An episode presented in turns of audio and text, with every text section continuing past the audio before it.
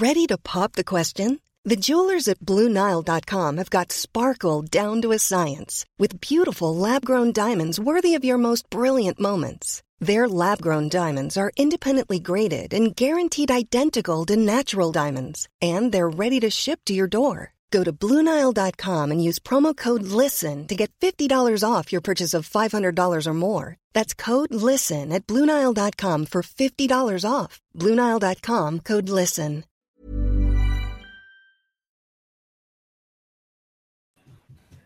Bonsoir, bienvenue dans le podcast Culture PSG du lundi 18 septembre 2017. Au programme ce soir, nous allons forcément et longuement revenir sur le PSG Lyon de dimanche soir avec la victoire 2-0 des Parisiens et le formidable doublé contre son camp des Lyonnais. On va ensuite aborder un épisode en particulier de cette rencontre, à savoir les deux ou trois brouilles autour de Cavani, Neymar, les coups de pied arrêtés, tout ça. Et on finira avec les résultats des autres matchs du week-end, puisqu'il y a eu le hand, les, les jeunes qui ont joué. Nous sommes quatre, comme tous les lundis, pour débattre de tous ces thèmes. Nous avons, comme toujours, Monsieur Martinelli, fidèle au poste.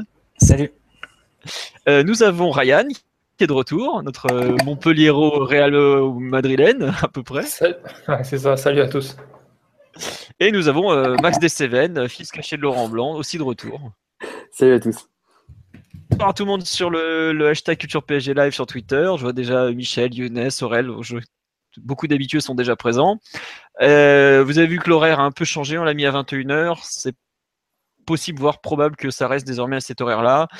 On essaiera de garder un horaire fixe, mais c'est pas super euh, évident en ce moment. Entre les, matchs de Coupe d'Europe, euh, des problèmes d'organisation, tout ça, voilà.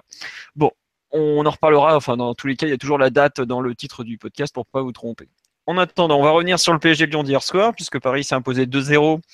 Des buts de Marcelo contre son camp et Jérémy Morel également contre son camp. Donc, dans le de mémoire, dernier quart d'heure, il me semble que c'est 75, 80e ou quelque chose dans le genre, bref. Ou que 85e, pardon. Euh, le PSG s'impose 2-0 face à l'OL dans un match qui a été compliqué et indécis jusqu'à ce, ce, dernier quart d'heure. Qui veut se lancer sur le fameux pouls du match euh, Amzien n'étant pas disponible aujourd'hui. Euh, bon, c'est pour moi, ni Adrien, pardon. Bon, allez, on va faire tenter de faire ça bien. Non, tu veux y aller, Max? Ouais, bah, Allez, vas-y, Max, pour ton grand retour, fais-nous un beau coup fêter, Pour fêter le retour, euh, à défaut d'avoir un bon multi-ligue 1. Euh, ah. Non, écoute, c'était, comme tu l'as dit, c'était un match accroché, indécis, très compliqué, surtout en, en, première période. On a vu 30 premières minutes dont on, on, reparlera, tant elles ont été, elles ont été productive en termes d'analyse, et, mais en revanche euh, d'une très compliquée, avec une équipe euh, plutôt coupée en deux et qui n'a pas réussi à se, euh, à se créer d'occasion. Donc vraiment, on a vu ces, ces déficiences du 4-2-3 en position, en phase de transition défensive et une incapacité à, à, faire la différence dans les, dans les 25-30 derniers mètres. Et un PSG qui a bien fini sa, sa première période, mais qui n'a pas fait preuve forcément d'efficacité. Euh, et en seconde période sur, euh, sur un bon rythme. Sincèrement, c'était une partie avec euh, beaucoup d'intensité, peu de peu d'occasions franches, à part dans les 25-30 30 dernières minutes, mais beaucoup d'intensité. Le PSG qui, a, qui avait globalement la maîtrise avant de faire la différence dans les, dans les 15-20 dernières minutes. Après la triple occasion lyonnaise entre la, de la 68e, il me semble, où euh, voilà, Lyon a touché la barre et euh, Paris s'est fait peur à 0-0. Mais Paris s'en sort plutôt, plutôt logiquement. Après, effectivement, euh, ça te fait peur et après un match très, très, très compliqué. Et pas okay, forcément très... réussi. D'accord, très bien. Donc pour toi, euh, bon score, pas forcément volé, mais match compliqué, clairement. Euh, Mathieu ou ah, pas Ryan tout, hein. Non, non, j'ai bien compris. Euh, savoir que euh, pas volé, euh, mérité parce que l'opposition a été no, pas non plus dominante, mais, mais clairement pas dominant comme on a pu le voir lors de certains matchs précédents, quoi, en résumé. C'est ça. Voilà. Euh, Mathieu, tu veux rajouter quelque chose sur le match en général? Oui, bah, c'était un nouvel épisode dans la série de, de mini-tests qu'on que Emery utilise sur, sur les matchs de Ligue 1 en ce moment pour tester de, de nouvelles animations, de nouvelles combinaisons de joueurs. Euh, la semaine dernière, face à Metz, on avait vu euh, un duo Mbappé, euh, Mbappé Cavani en pointe et Draxler Neymar sur les côtés. Cette fois, c'est un peu changé. Dans la lignée de la fin du match face, à, face au Celtic, Draxler plus en plus en retrait comme, comme pseudo numéro 10 et Mbappé et Neymar sur les côtés. et comme l'a dit Max, c'était un match avec avec beaucoup de difficultés, beaucoup de désordre, avec et sans ballon de la part du PSG. Je pense qu'on reviendra, on y reviendra longuement. Euh, même s'il faut saluer quand même, je pense, la, bonne prestation et la bonne tenue des, Lyonnais sans ballon, notamment. Je pense que c'est l'équipe qui est euh, l'une des équipes qui a posé plus de problèmes défensivement euh, au PSG depuis, quelques mois. Enfin, mais bien là que ça posait beaucoup de problèmes et ça a entraîné pas mal de pertes de balles de, la part du PSG. Même si après, c'est vrai qu'ils étaient tellement bas qu'ils avaient un petit peu du mal à, repartir en contre et ça aurait pu être, plus sévère vu nos difficultés dans ce domaine-là. Et euh, voilà, sinon c'est euh, voilà, un nouveau test de plus en vue des, des, grandes échéances qui vont arriver. Sans doute un match dont, dont Emery va pouvoir servir pour tirer des enseignements sur le positionnement de certains joueurs et sur peut-être la combinaison entre certains joueurs aussi. Très bien. Bah, moi, justement, aussi, je voulais un peu revenir sur les qualités de l'adversaire dans cette partie générale.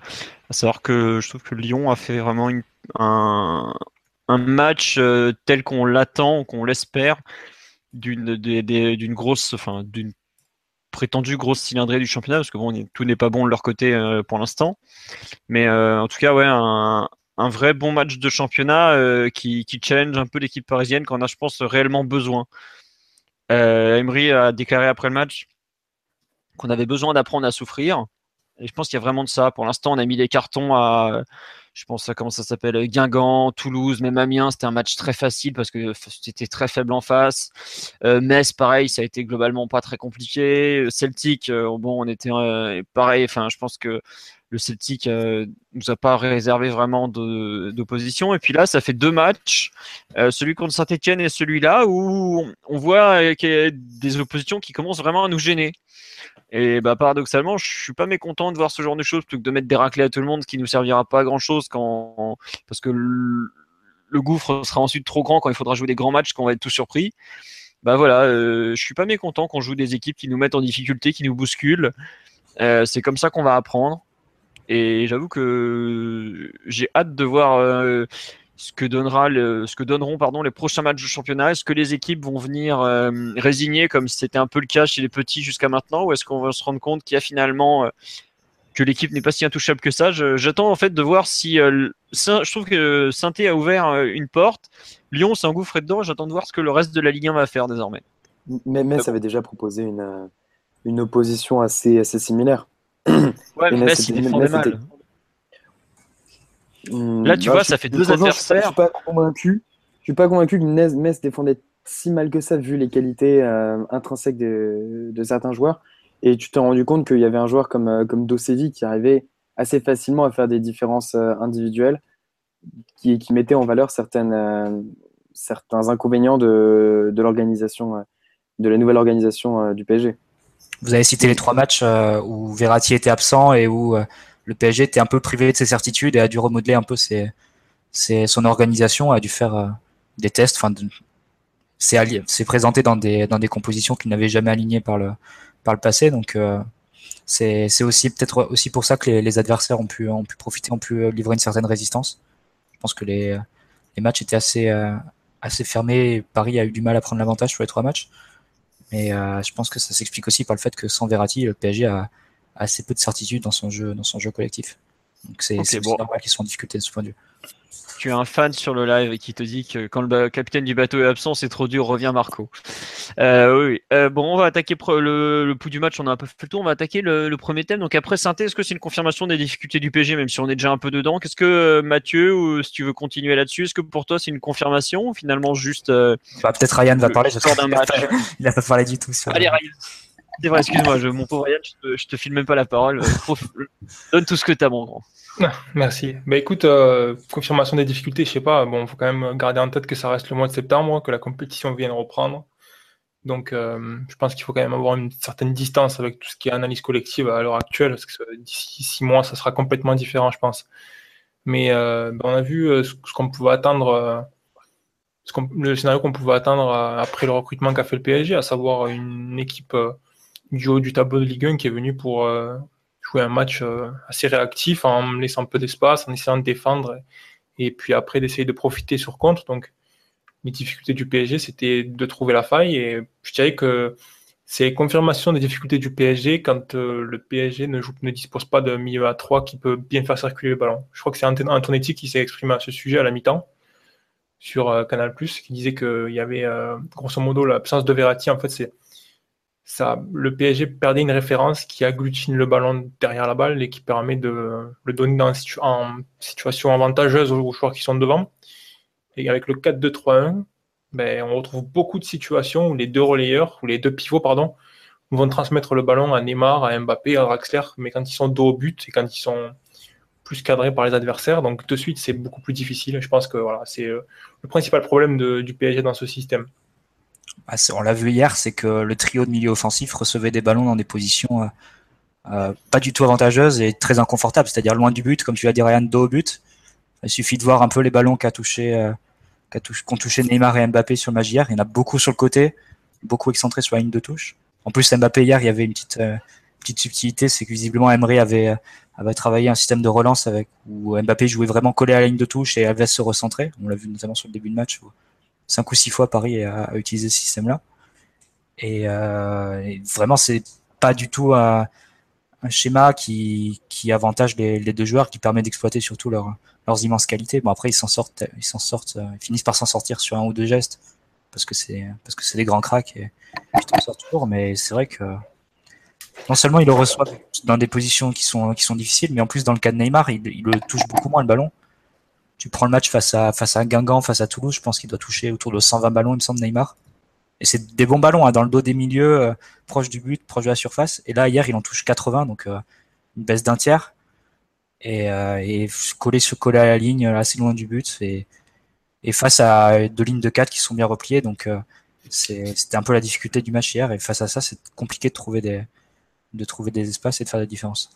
Et en plus, qu'est-ce qui se passe avec les joueurs comme Neymar ou Mbappé, c'est que ça reste euh, des joueurs de déséquilibre. Bon, moins Mbappé, mais on va dire que Neymar, ça reste surtout un joueur de déséquilibre. Donc, même quand il reçoit le ballon dans une situation inconfortable, en étant dos au but, en ayant un des adversaires qui le presse, il va quand même dans la majeure partie des cas, essayer de faire la différence lui-même. Et forcément, la prise de balle, la perte de balle, elle est beaucoup plus risquée dans cette situation-là. Et on l'a vu sur les 10 premières minutes.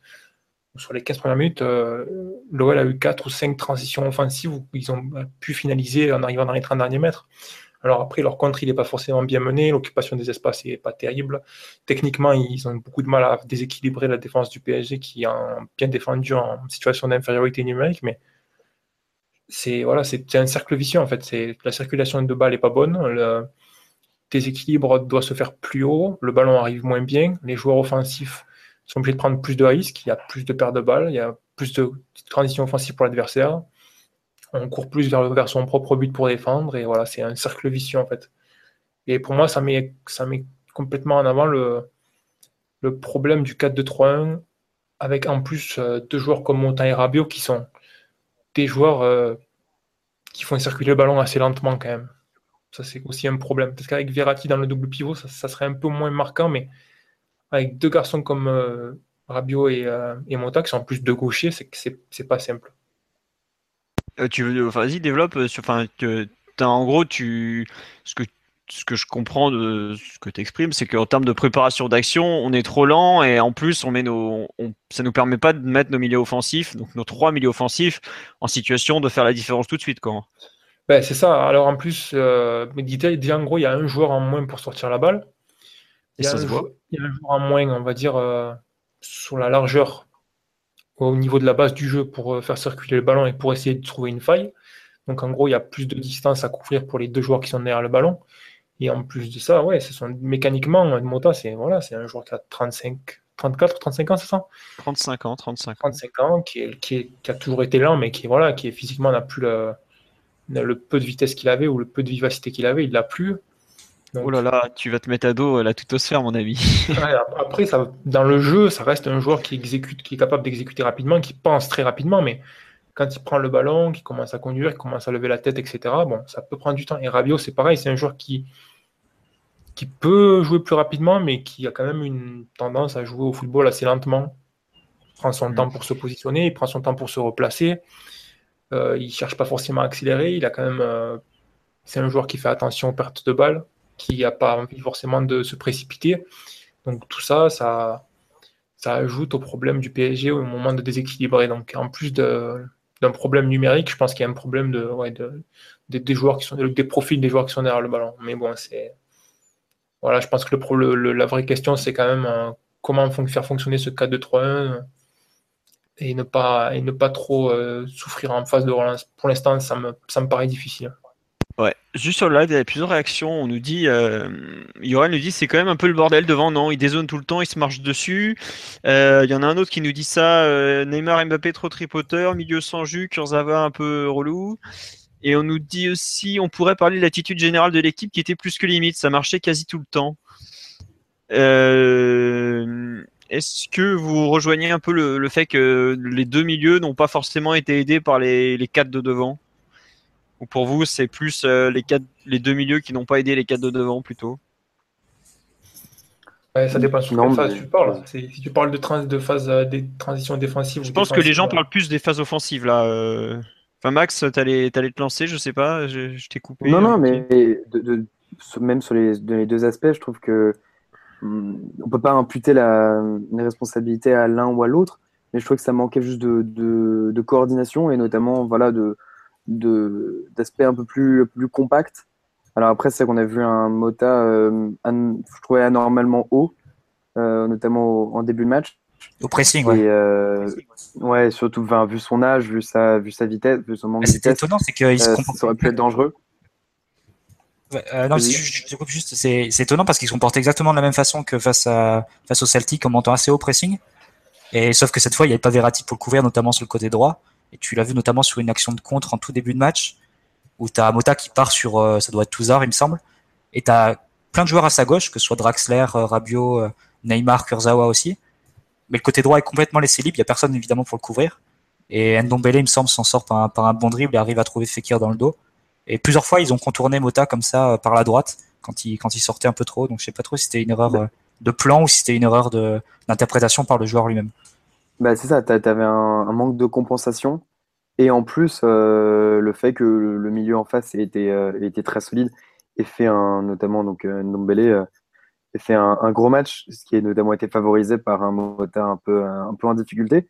Mais le manque de volume du, milieu à deux, il est, il est évidemment problématique.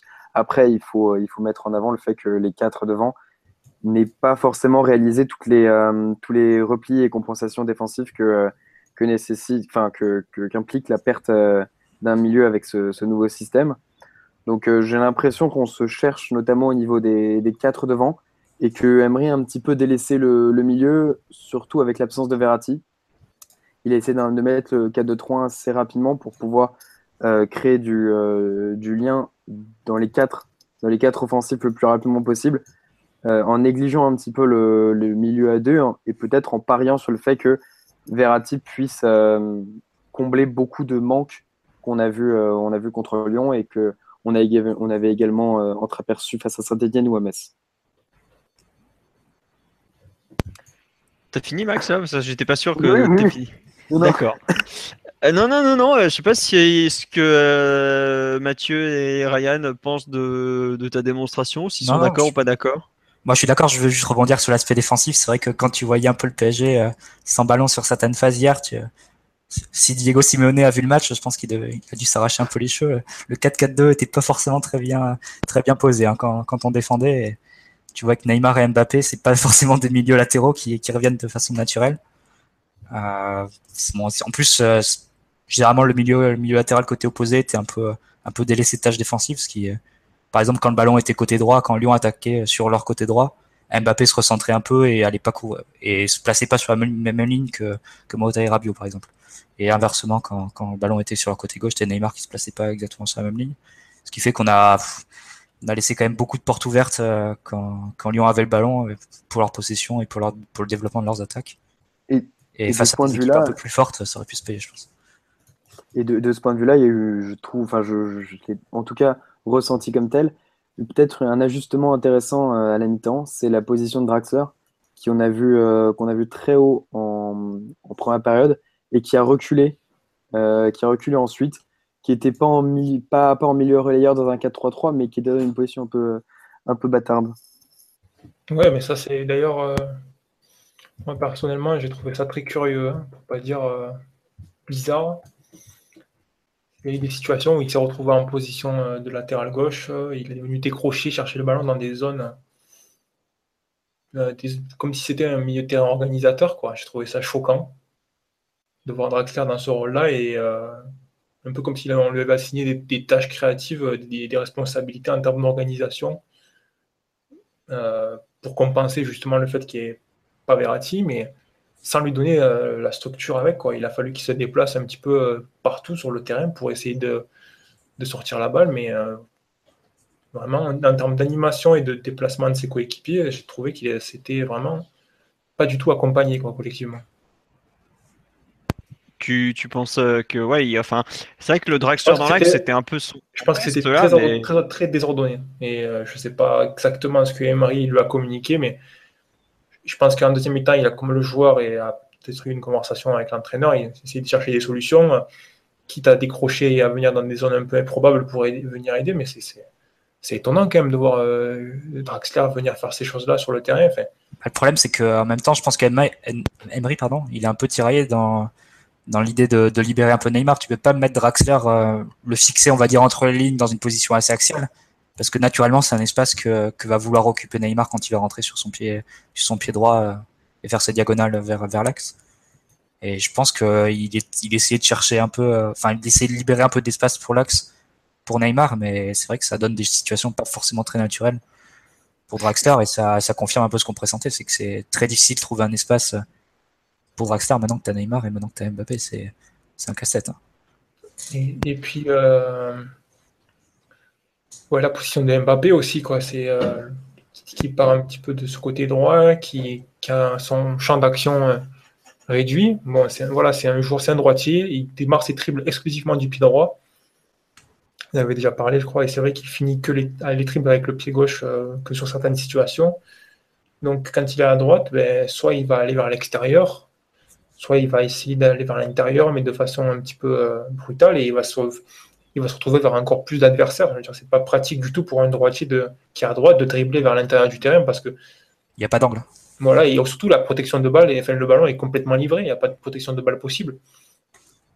Et effectivement, il ne peut pas utiliser son intérieur du pied euh, avec le même angle que, que s'il était côté gauche. Donc euh, euh, c'est très désordonné pour l'instant. Et je pense qu'Emery teste, il essaye, c'est normal, mais moi, ça je trouve ça peu enthousiasmant au niveau des, des essais bah, faut être faut être assez clair, c'est que aujourd'hui, enfin sur un match comme hier, tu exploites 40% de Neymar et Mbappé, c'est je pense assez fâcheux quand tu sais que c'était deux gros cracks quoi.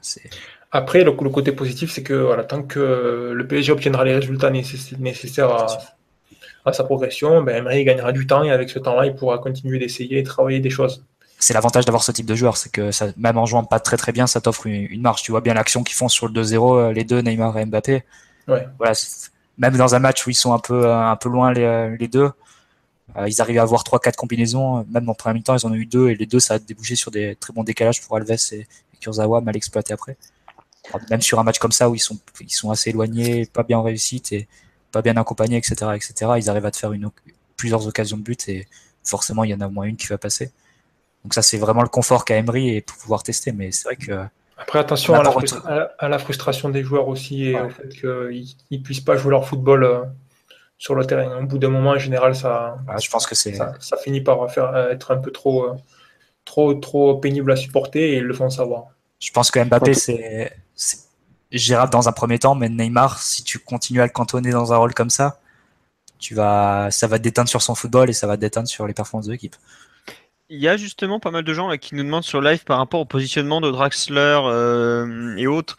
On nous demande ça fait combien de temps que Draxler n'avait pas joué en 10 Bah techniquement ça faisait 3 jours depuis Glasgow, mais euh, enfin 4 jours, je sais plus, 5 jours, ouais, c'était mardi. Mais sinon ouais, en Allemagne, euh, à la fin de son séjour à Wolfsburg, il jouait en second attaquant. Sinon, il faut remonter plutôt à l'époque un peu de, de, Schalke. Mais ça a toujours été un. C'est pas un joueur qui a C'est pas un. Il jouait un rôle un peu, un peu hybride. Il jouait L'Allemagne jouait, en 3-4-2-1, un peu comme Chelsea, et jouait le rôle d'Hazard à Chelsea en fait. Mm. Euh, Mais il n'était pas 10, il était vraiment. Bah, il avait un rôle assez proche de ce qu'il a au PSG. Euh, ça, tu balayes toute la partie axe gauche du terrain, quoi, en gros. Mais vraiment, j'ai plus fixé la ligne. Là, c'était vraiment un peu plus axe gauche comme ça. il faut ouais, vrai.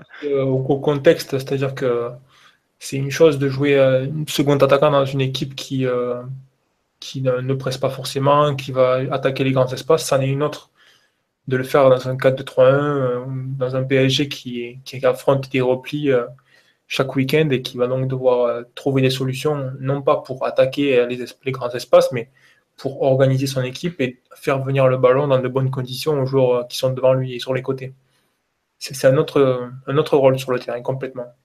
Ouais. Et, euh, après, en, toute honnêteté, il ne faut pas non plus enterrer le 4-2-3-1, euh, notamment vis-à-vis des, joueurs en place qui sont peut-être pas les plus adéquates euh, de l'effectif aux positions, aux positions qui, sont, qui sont les leurs.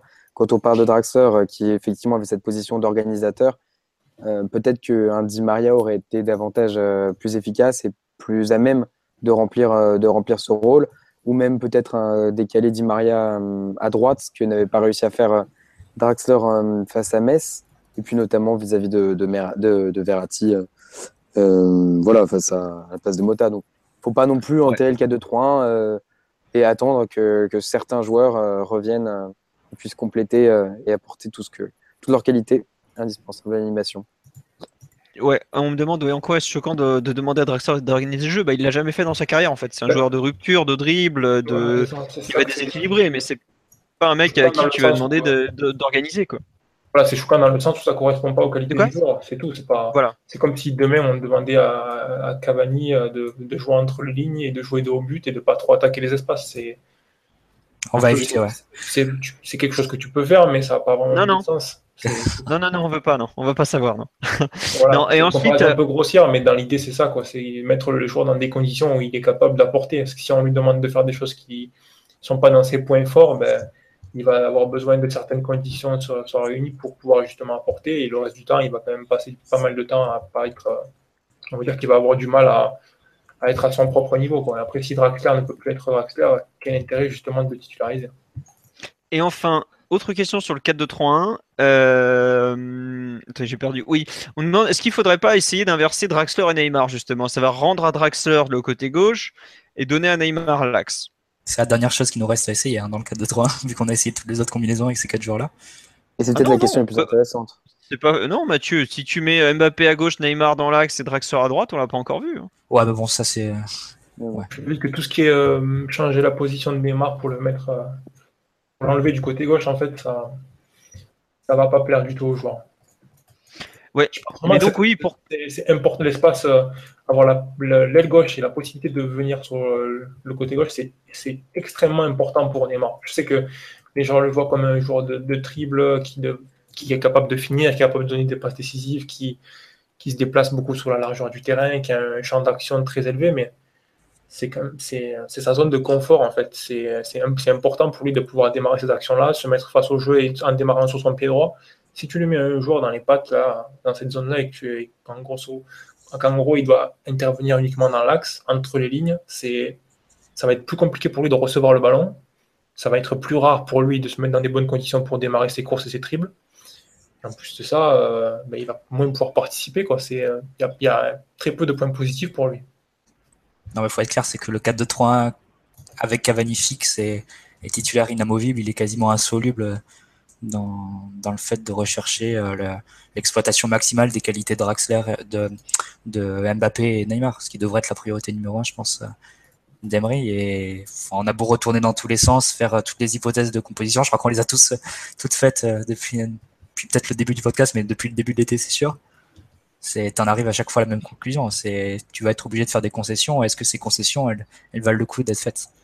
C'est un peu ça le dilemme que, qu'aura tranché Emery, même si bon, je, me mets à sa place aussi. Euh, c'est impossible d'aller voir Cavani et de lui dire euh, T'as marqué 50 buts, 55 euh, buts sur les 50 derniers matchs, tu vas aller sur le banc parce que l'équipe potentiellement pourrait mieux jouer sans toi, mais c'est pourtant une question qui pourrait se poser au vu des difficultés qu'on a associées Neymar et Mbappé qui, en la présence de Cavani, jouent loin l'un de l'autre, s'échangent assez peu de passes alors qu'on a vu que en très peu d'actions face à Metz ou même hier, c'est quand ils étaient proches, ça pouvait aller très très vite et déséquilibrer très facilement une défense.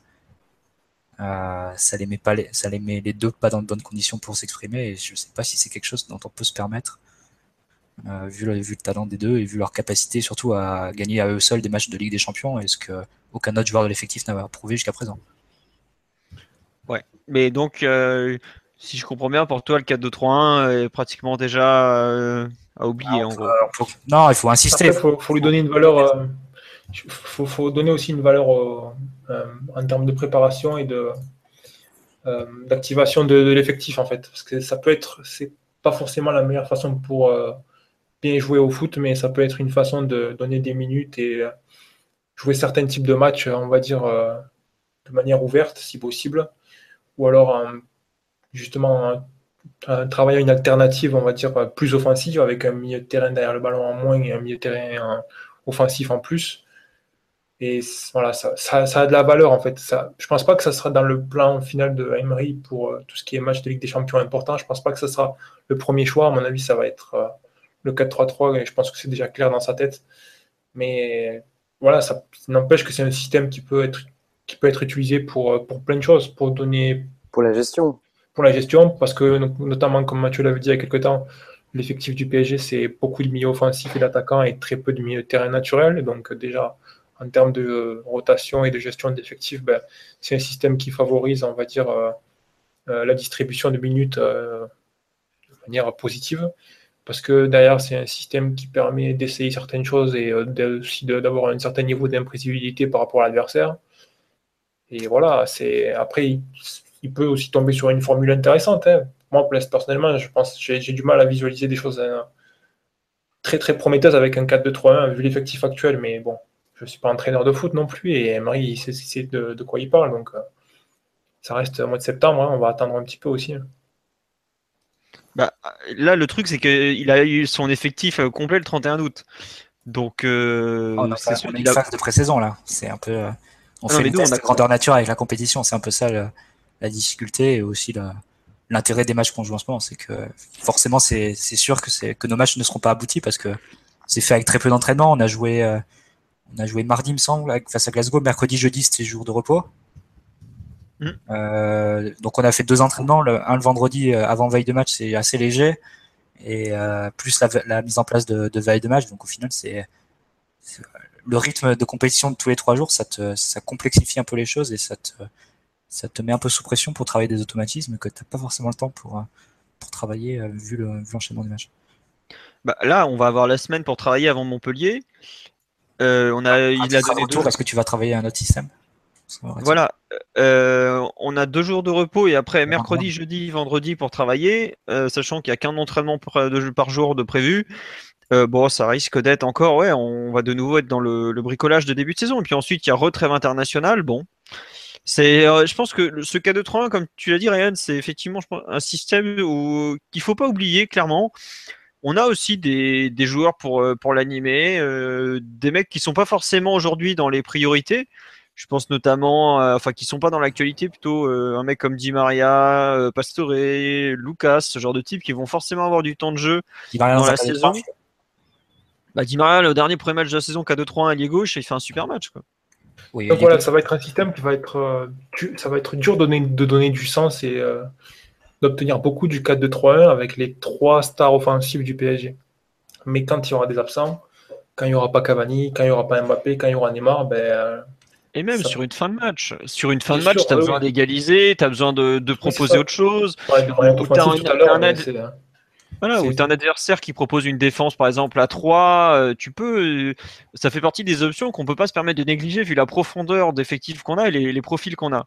Ah non, il faut le tester, il faut insister, il faut profiter justement de ce match. C'est bien de l'avoir. J'ai vu que ce matin, c'est vrai qu'il me semble dans le Parisien écrivait euh, Emery s'est trompé, il faut pas, il fallait pas tester le K2-3-1 face à Lyon, mais au contraire, je pense que c'était, c'est bien de tester aussi euh, ce genre de dispositif face à des vrais adversaires et pas face à Metz. euh, Enfin, Metz, euh, enfin, c'est un match qui, qui comptait pas. C'est, ça a été complètement conditionné par les, par l'expulsion et par, euh, par le raté face au but de Rivière. Donc c'est, il fallait, fallait vraiment le revoir face à un adversaire de plus grande valeur. Il faudra le revoir dans les prochaines semaines et peut-être avec d'autres combinaisons, avec d'autres, plus de travail, plus d'automatisme, etc. Mais il faut insister. Et comme, comme on dit Ryan, Max et, et toi aussi Philo, ben voilà, c'est l'effectif qui veut ça et es obligé de le travailler euh, si tu veux impliquer tous tes joueurs et, et pas te retrouver à la trêve avec euh, deux, trois joueurs offensifs importants, complètement démobilisés avec très très peu de temps de jeu. Donc, euh, Il y a Michel qui nous dit c'est surtout un système pour donner du temps de jeu à certains joueurs. C'est plus politique que tactique. c'est Ça Michel Ça, ressemble mais- à ça aussi. hein.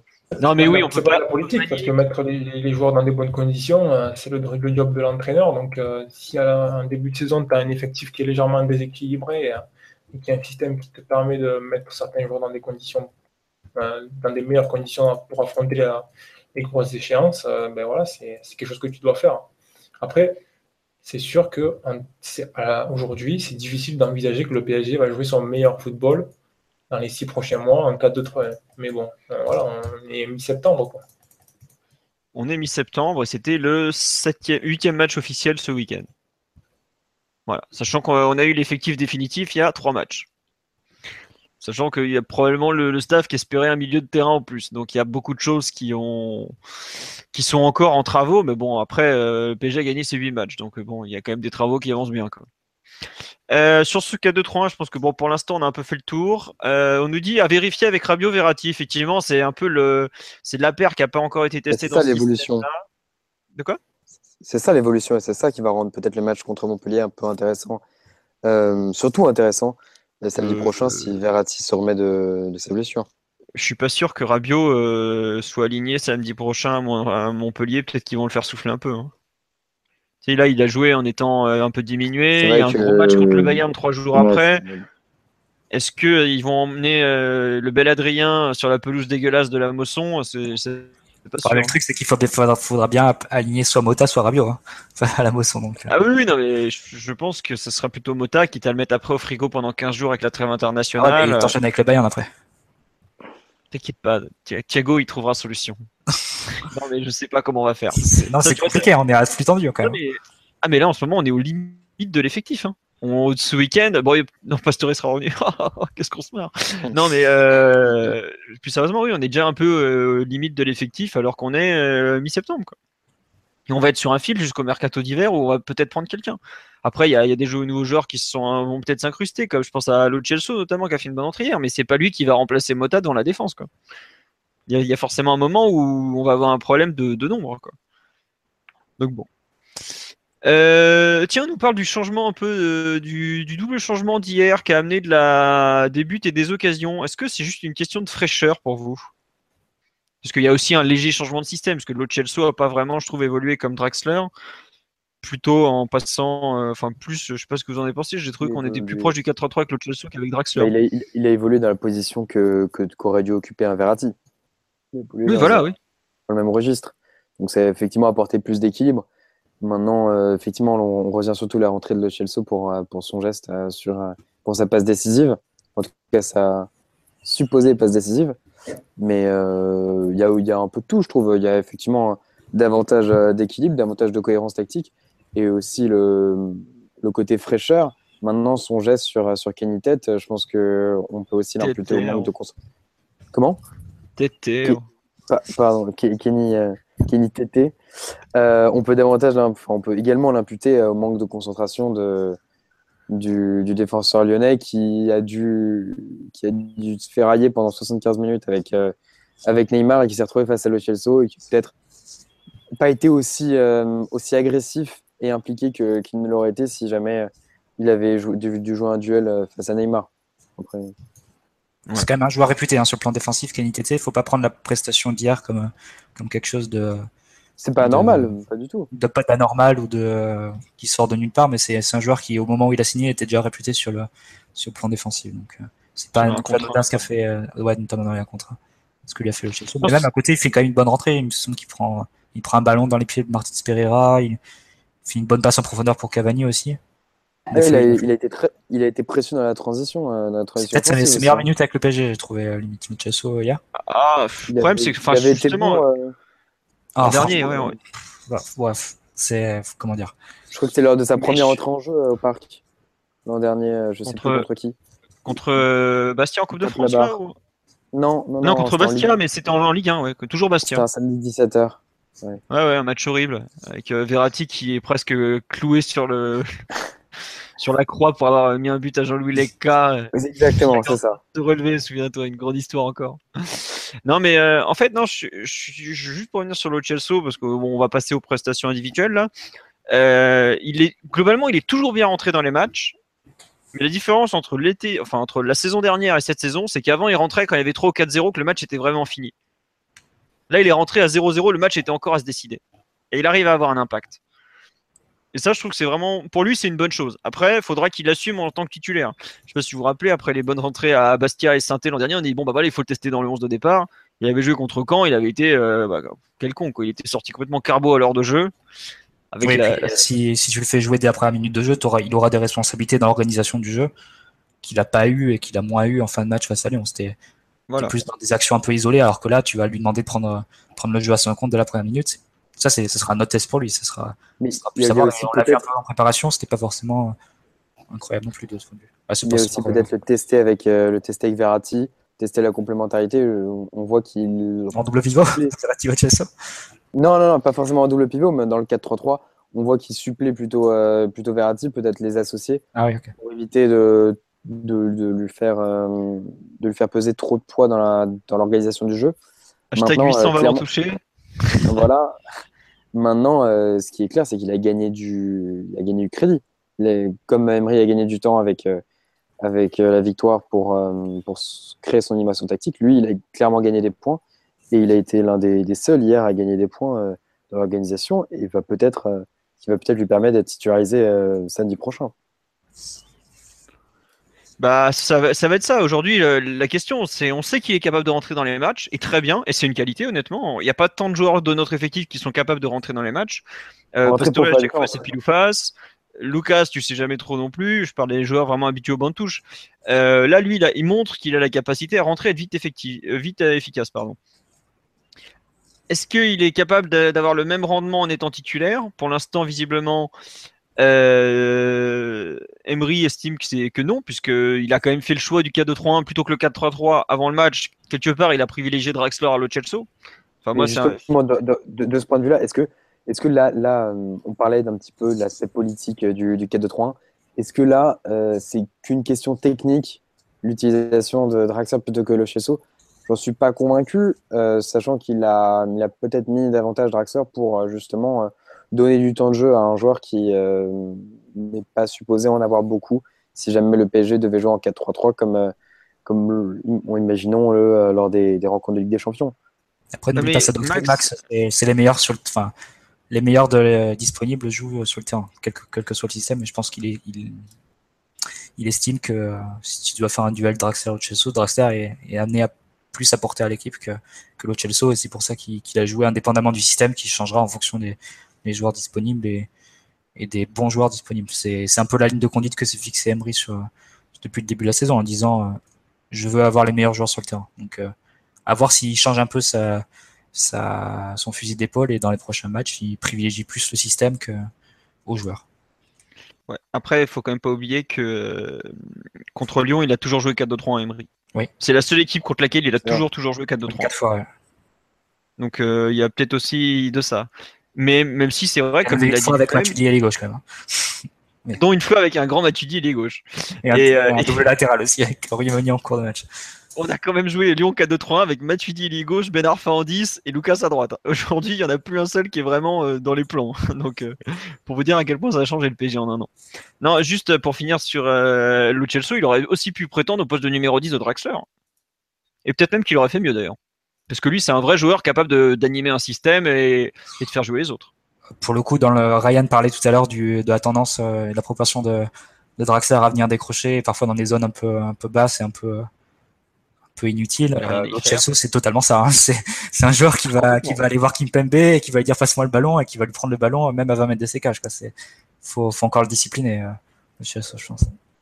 Après, il est jeune, il apprend, il est, il est revenu, euh, un très, enfin, il est, il s'est remis d'aplomb à l'entraînement, tout ça. Bon, euh, faudra voir ce que ça dure. Et puis, ouais, il a, il a 20 ans et quelques, 21 ans maintenant. Il est de 96, donc il a 21. Mais bon. C'est peut-être l'autre entrant du jour, fin de la soirée, qui est plus proche du, du 11. C'est vrai. Tu veux parler de, de Berchich, de Kurzawa euh, est-ce que, juste une question qui m'a fait rire sur le live, est-ce que Lucas jouera plus que Matuidi cette saison? Je pense, étant donné qu'il est déjà titulaire à la Juve ou presque, il va plus jouer que Lucas. Il hein. faut plutôt demander est-ce que Lucas va plus jouer que Caligari cette saison par exemple? Là, je pense qu'on sera un peu plus proche de la réalité. Ah euh. Enfin bon. Donc, on passe aux prestations individuelles sur ce PSG Lyon. Euh, qui veut parler de, de quel joueur? Mathieu, tu m'avais l'air bouillant sur la Kurzawa et Berchiche. Et la sulfateuse. Non, non, mais je non, je veux, veux pas du tout l'enfoncer ou l'accabler. C'est, ça sert à rien d'une part.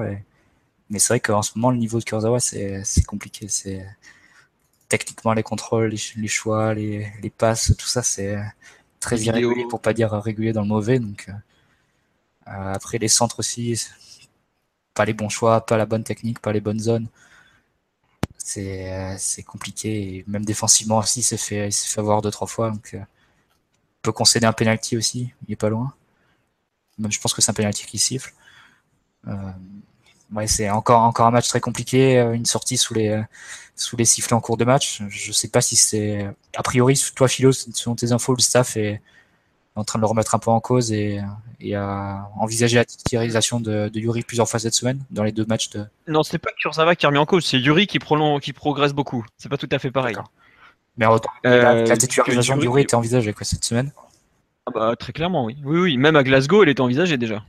Donc euh, voilà. Euh, de toute façon, on sait que c'est le poste le plus le plus faible du 11. Bon, il n'y a, a, aucune surprise. Hein. Enfin, quiconque a vu la saison de, de Kurzawa l'an dernier peut pas être surpris de, de, son niveau sur cette année. C'était déjà le poste le plus faible l'an dernier, donc il n'y avait aucune raison que ça change cette année. Et donc voilà, on verra un peu ce que, donnera Yuri quand il aura l'opportunité d'être titulaire. Il y avait du bon et du moins bon face à Metz. Possible qu'il joue face à, face à Montpellier. On verra. Je pense que c'est une concurrence qui est, ouverte entre les deux. Euh, mais c'est c'est compliqué. Alors, juste petit tour sur le live. On nous dit qu'il a dû passer une sale journée, le pauvre Kurzawa. Euh, enfin, lui, son affaire, elle est commencée depuis des mois. Donc, c'est pas. le fait que ça sorte, bon, voilà, c'est un premier, c'est un premier problème. Mais c'est techniquement, c'est pas le, le plus intéressant pour lui. Quoi. On nous demande s'il a régressé et est-ce qu'il est perturbé par cette affaire de chantage. C'est dur à dire. Euh...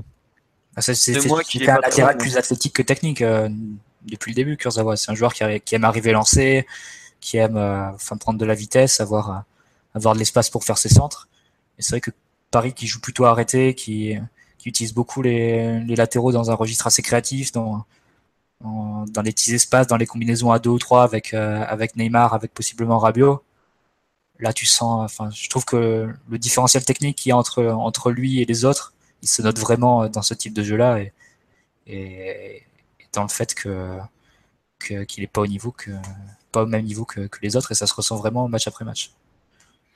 Ouais. Euh... C'est le seul dont les contrôles sont pas sont pas sont pas toujours très bons. C'est le seul qui rate des passes. C'est le seul qui, tu vois, c'est je trouve que ça se note vraiment, match après match. Après, après, après, faut pas non plus euh, tout. Effectivement, il faut mettre, hein, il faut mettre l'accent sur l'aspect sportif, mais l'affaire extra sportive, forcément, euh, joue sur les prestations et joue sur le mental du joueur. Enfin, c'est, pas non plus tout, tout enlever et tout dissocier. je te, je réagis juste au fait que Philo, je t'ai trouvé un peu radical dans ta réponse. Ah euh, non, non, mais moi je ne dis pas qu'évidemment que c'est un impact, mais. Il n'y a pas que ça. Il n'y a, pas que ça, voilà. Après, est-ce que ça peut le faire plonger encore plus? C'est possible, ouais. Ah mais. Euh, enfin. Les contrôles. Euh, enfin, moi je l'ai défendu en début de saison parce qu'il revenait de blessure et je pense qu'il n'est pas encore à 100%. On lui a fait enchaîner beaucoup de matchs, c'est compliqué. Il, le pauvre, il se propose beaucoup et je trouve qu'il n'est pas forcément. Hier, il n'a pas forcément été beaucoup aidé par Neymar. Euh, les propositions de centre, il n'y avait pas grand monde à la réception. Quoi. Il fait, je crois qu'il fait 6 centres ou 7. Il me semble qu'il fait 1 sur 6 ou 1 sur 7. Bon, c'est pas il y a quand même des centres avec des, clairs avantages. J'ai le souvenir d'une action juste avant la, fin de la première mi-temps où c'est une combinaison très rapide entre Neymar et Mbappé. C'est un peu vers la 38e, 30, 39e, 40e, quand les deux ont pris un peu le jeu en main, le PSG. Il y a eu 2-3 accélérations, 2-3 occasions. Et il se retrouve avec un ballon dans la surface, une bonne position de centre et il le fait à ras de terre et c'est contré par, par Marcelo, il me semble, peut-être par TT. Et c'est des situations vraiment d'avantage où il arrive dans la surface avec une position où il peut, il peut clairement faire la différence et créer du danger et qui gâche par, par un mauvais choix ou par une mauvaise, par une mauvaise exécution technique. Et, et bon, c'est pardonnable quand, es, quand tu centres sans, avantage à l'arrêt et, avec très peu de partenaires à la réception, mais quand tu gâches des situations d'avantage, ça allait beaucoup moins à mon sens. Ouais, je sais pas. J'avoue que j'ai pas envie de lui, jeter trop la pierre. Pareil, enfin, je l'avais vite fait défendu après le France-Luxembourg, là où il est catastrophique, il fait 0 sur 17. Mais je trouve que sur les centres, euh, il n'a pas non plus énormément, énormément de choix à la réception. Quoi. Alors, je suis d'accord avec toi, il y a du déchet, hein, clairement. Techniquement, pareil, il y a du déchet. Moi, ce qui me fait le plus peur, c'est la façon dont il défend. Quoi. Hier, euh, en 5 premières minutes, il, peut, il fait deux conneries énormes. Il laisse tirer Traoré dans la surface, on sait jamais, à 15 mètres, ça peut être. Euh, tu pourrais coller ton bonhomme, ça pourrait être utile. Et surtout, l'espèce de penalty sur un Ndombele. Offensivement, je trouve qu'il subit un peu le. Les centres, c'est trop aléatoire. C'est trop aléatoire pour être catégorique sur l'évolution sur d'un joueur. Surtout que voilà. Lyon avait blindé l'axe. Bah oui, euh, enfin on le sait que Lyon était venu pour, ils avaient mis, euh, enfin en plus, euh, je trouve que Morel et Marcelo ont été vraiment intéressants sur la façon dont ils ont géré ça. On n'a jamais trouvé Cavani presque, même Alves qui a été qui a été bien meilleur sur l'autre aile, sur ses centres, ils ont il a pas trouvé grand monde au final, à part la tête de Cavani. Et c'est plus Cavani qui fait un exploit énorme, enfin pas un exploit énorme, mais qui fait un super déplacement pour couper qu'autre chose je sais pas, j'avoue que en fait j'ai envie de voir Berchiche aussi, enfin pour deux raisons. La première, c'est déjà voir ce qu'il vaut euh, sur un match un peu plus compliqué.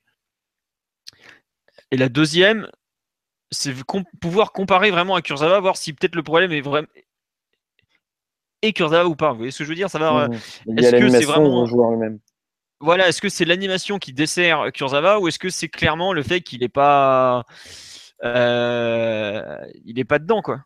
Enfin, il est, c'est pas qu'il est pas dedans, c'est qu'il est en dessous des autres. Et aujourd'hui, je suis toujours pas sûr de d'où est le, souci euh, du joueur, par exemple.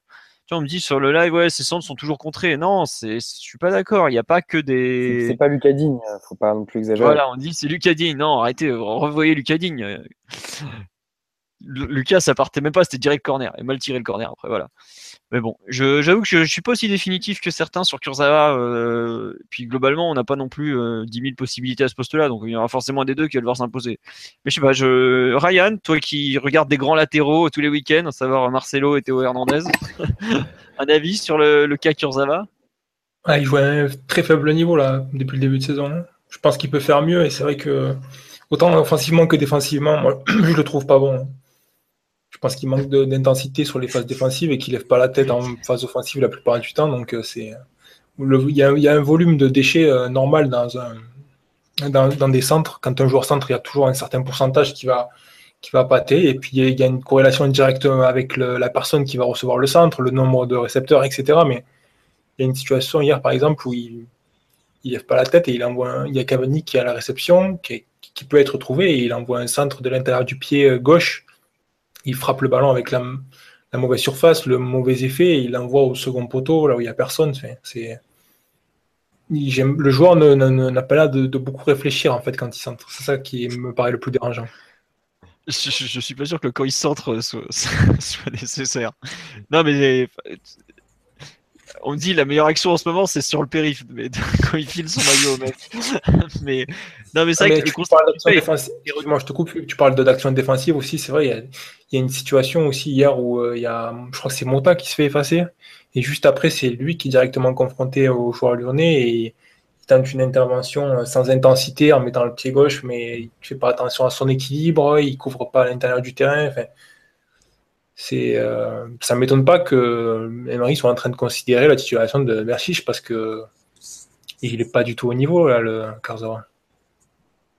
Aujourd'hui, tu, on est tous d'accord que c'est le point faible de l'équipe. Ah oui, mais ça c'était déjà le cas euh, avant le début de saison. Hein. Bon bah tu sais quand tu vois nos gardiens ce qu'ils sont capables de faire, euh, il y a bah, débat. Hein. En, parlant des joueurs de champ, c'est peut-être fait. Oui oui. Ah oui voilà. Mais très clairement. Après je sais pas, effectivement, il y a cette histoire personnelle qui est, qui est sortie là. C'est toujours difficile d'évaluer à quel point un joueur peut être troublé par ce genre de choses-là. La vie privée, on n'y a pas accès. Là, voilà, on a l'information qui arrive et les gens commencent peut-être à se demander euh, si c'est pas ça qui est en train de, de faire un petit peu gamberger et qui a une, euh, qui a une influence négative sur son football. C'est possible. Hein. Pas souvenir non plus qu'il y, y, a deux ans que Kurzawa ait joué à ce niveau-là, quoi. Donc, euh, ça m'étonnerait pas qu'il y ait un petit peu d'influence, mais bon ça change pas le fait qu'il n'est pas du tout au niveau et que il ne peut pas continuer euh, trois semaines ou un mois comme ça encore, c'est pas possible. Bah il peut, mais il finira sur le banc quoi. Ah oui, non, je veux dire, il sera mis, moi, pour moi, il sera mis sur le banc. S'il fait encore deux matchs comme ça, il sera mis sur le banc, c'est sûr. Bah après, jusque-là, il a de la chance pour lui, c'est que ça, ses erreurs, tu vois, hier, il coûte aucun but. Ouais, mais l'entraîneur le voit, ça. Fait, Le supporter ne garde pas l'aspect peut-être décisif, se dit bon, ben ça va finalement, si c'était pas si grave, il a pas coûté un but, mais je pense qu'Emery, il, il, a très bien retenu le nombre d'actions où il aurait pu coûter un but et il est conscient que arriver euh, le match contre le Bayern, par exemple, euh, il y a certaines situations où si le joueur il défend de la même sorte, euh, c'est la catastrophe. Donc ah, clairement, le, public non plus, le public non plus n'est pas du pain. Vu sa Mais visiblement, c'était pas que pour lui à la sortie des sifflets. Il y avait un autre truc en même temps. Enfin, c'est ce que j'ai lu à plusieurs, plusieurs personnes qui en ont parlé. Donc je sais pas exactement ce qui s'est passé après sur au parc. Il s'en remettra le pauvre. Hein. Enfin, j'espère qu'il est au-dessus de ça. Le grand âge à Stambouli est passé. Donc. Voilà. Enfin, le public de parc tout le monde a été sifflé, donc euh, c'est pas. C'est que là, clairement, euh, vous parlez de deux matchs euh, qui vont lui permettre de, de, retrouver un peu le niveau avant d'être éventuellement sur le banc. On peut clairement dire que pour Yuri, le match contre Montpellier peut, peut être une vraie, un vrai test avant le, Bayern. C'est-à-dire que là, clairement, Yuri peut jouer sa place. il joue sa place cette semaine d'entraînement, plus samedi. Un truc bah, oui, oui. pour un joueur qui n'avait pas joué avant, avant Metz, ça reste. Ce serait quand même un, vrai premier, un premier coup d'éclat. Quand, oui on a vu l'année dernière Meunier qui avait supplanté Aurier. L'an dernier, Meunier, il supplante Aurier à peu près. Euh, non, pas tout à fait la même période. C'est vrai que c'est plus, plus définitif à partir de janvier, mais il commence déjà à avoir une certaine rotation. Ouais. À partir de. de ce que tu sais, Meunier, euh, l'année dernière. Meunier était passé tuteur dans l'esprit du staff euh, déjà fin octobre, début novembre, hein, pratiquement. Oui, c'est ça. Enfin, euh, ça... Parce qu'il commençait à faire n'importe quoi l'autre là encore. Mais enfin, voilà, mais c'est pas lui, hein, parce que je sais que c'est pas. Tu sais que c'est pas le joueur le plus apprécié forcément du staff et qu'il n'écoute pas forcément les consignes défensives. Enfin, ça fait deux ans qu'ils lui disent de pas défendre comme ça. Enfin, un mec comme Carcedo qui est un maniaque du détail défensif, évidemment, qui lui dit pas de défendre à trois mecs de Bertrand Traoré, quoi. Au bout d'un moment, euh, voilà, si l'an dernier c'était quand même fait sauter par Maxwell qui était sur la jante et en déambulateur, ça veut dire euh, à quel point il n'a pas été euh, performant aussi, quoi. Mais cette année, à quel moment il va être vraiment en danger, c'est pour moi il, y est déjà et bah, un mec comme Berchiche, euh, je serais franchement, je suis pas sûr. Il a beaucoup à prouver, il a beaucoup à gagner surtout Yuri Ah bah oui. Et puis surtout Kurzawa, si ok, il va jouer contre Robben là dans 10 jours. Mais ça peut être son arrêt de mort. Hein. Enfin, je sais pas ah si vous vous rendez compte. quand tu sais pas défendre contre Bertrand Traoré, qu'est-ce que tu fais contre Ryan Robben? Tu... Enfin, tu pleures en général c'est ça le plus gros problème. Ah, surtout que tu as les dédoublements de Kimmich qui, euh, qui montent beaucoup, qui sentent super bien et que, qui ne seront pas forcément suivis par Neymar en plus. Donc là, c'est vraiment tout du cadeau empoisonné pour lui s'il si, joue face au Bayern. Donc. Euh. Voilà, donc euh, c'est. Bref. On, bon, je vous propose qu'on avance un peu sur le thème des joueurs qui ont marqué le match en bien ou en mal. quelle autre performance individuelle vous voulez retenir? On a beaucoup parlé de Lo déjà. Bah oui, le Chelsea, on, a déjà fait le tour. On va peut-être pas en y revenir. Euh, non, moi, je, je vais. Enfin, je sais qu'il n'a pas forcément été marquant hier, donc c'est assez dur de, de l'évaluer. Mais euh, moi, j'ai encore bien aimé Kimpembe. Voilà, c'est toujours, euh, toujours aussi propre, toujours aussi, aussi solide. Et face un, on, l'a beaucoup taillé, mais ça reste un bon joueur, Mariano.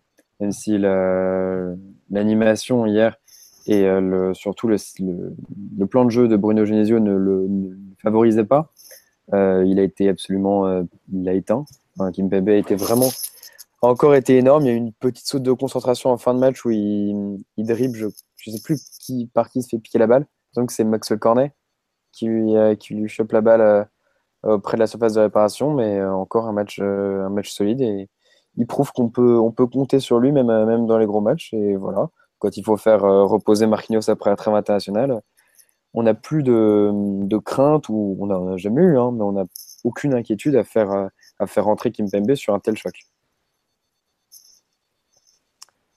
Euh, oui, euh, d'accord. Non, non, excusez-moi, j'ai été happé par autre chose quelques instants. Il y a quelqu'un qui veut compléter sur Kimpembe, puisque Max l'a fort bien décrit. Vous voulez rajouter quelque chose sur le King Pembe, l'homme fort de, la défense centrale? Notamment sur euh, peut-être sa complémentarité avec Thiago Silva. Qu'est-ce que vous en avez pensé aussi? Moi, je les trouve tellement peu sollicités ces derniers temps euh, que j'aurais du mal quand même à, le mettre euh, autant en avant. En fait, je pense qu'il fait des bonnes choses, mais il a deux, deux trois interventions compliquées, on va dire, sur 90 minutes. C'est difficile de peu de situations où il défend dans la surface. des situations avantageuses sur les transitions parce qu'il a toujours accompagné. C'est c'est positif, mais c'est difficile en fait de, de, bien parler des défenseurs du PSG autrement que dans, dans une situation où ils sont par exemple obligés de construire le jeu ou de participer parce qu'ils sont très peu exigés et ils sont souvent dans les meilleures conditions possibles. Après, je dirais que le joueur il continue à montrer une belle personnalité, une concentration euh, vraiment euh, importante. Et d'ailleurs, ça c'est bien de voir qu'il reste concentré parce que quand on est justement peu impliqué dans le jeu, c'est ça peut être difficile, facile pardon, de déconnecter. C'est vrai que pour un joueur de son âge, c'est un signe euh, très positif, ça parle vraiment bien de lui. Euh, d'accord. Non, excuse-moi, sur le live, il me parle de tout sauf de Kim, de Kim Pembe, c'est pour ça que je suis un peu surpris.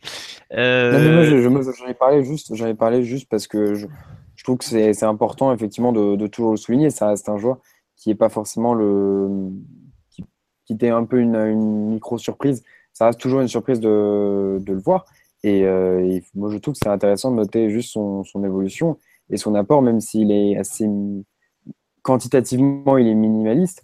Je trouve que qualitativement, il fait toujours ce, qu'il faut au bon moment et, euh, et qu'il faut noter pour, un défenseur de, comme, comme pour un défenseur de son âge, le niveau de concentration et d'efficacité est, euh, important. En plus, il a cette complémentarité avec, qui partage avec Thiago Silva, comme avec Marquinhos qui offre euh, de, vraies solutions euh, de rechange à Emery.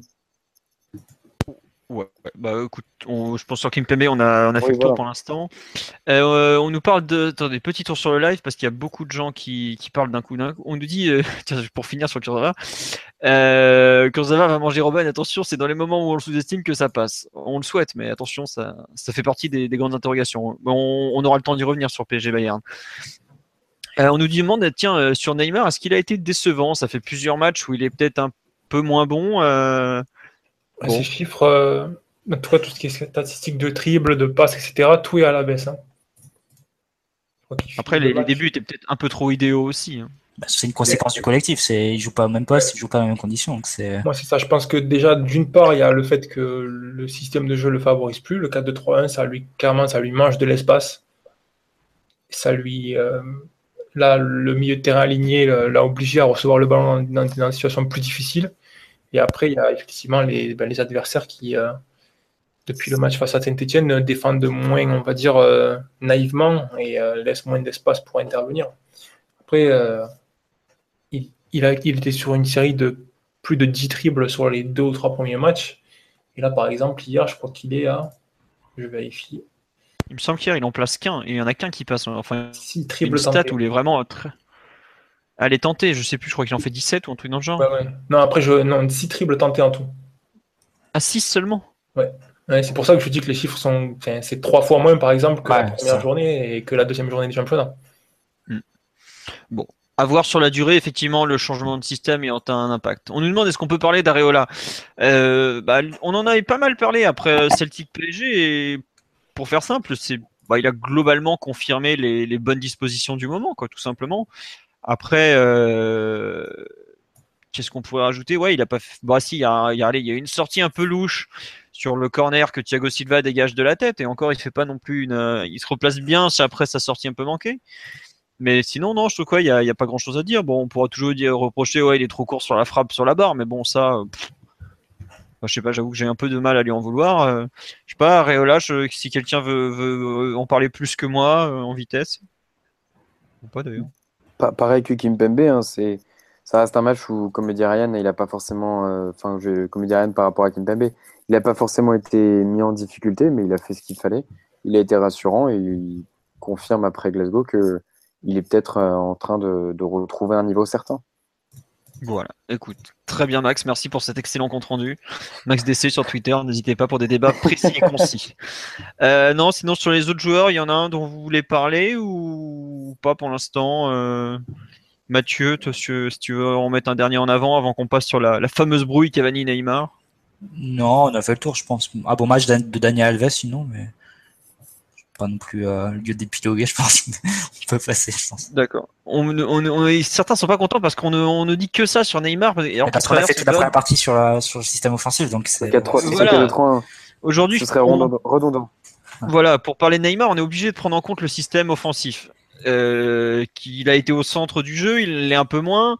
bon bah voilà, faudra revoir si c'était, s'il continue à faire des matchs dégueulasses en jouant en 4-3-3. Oui, enfin voilà, match dégueulasse, on s'entend. Hein. Et à Glasgow, il a été bon. Il faut un petit peu se calmer. Quand voilà, donc c'est pour ça.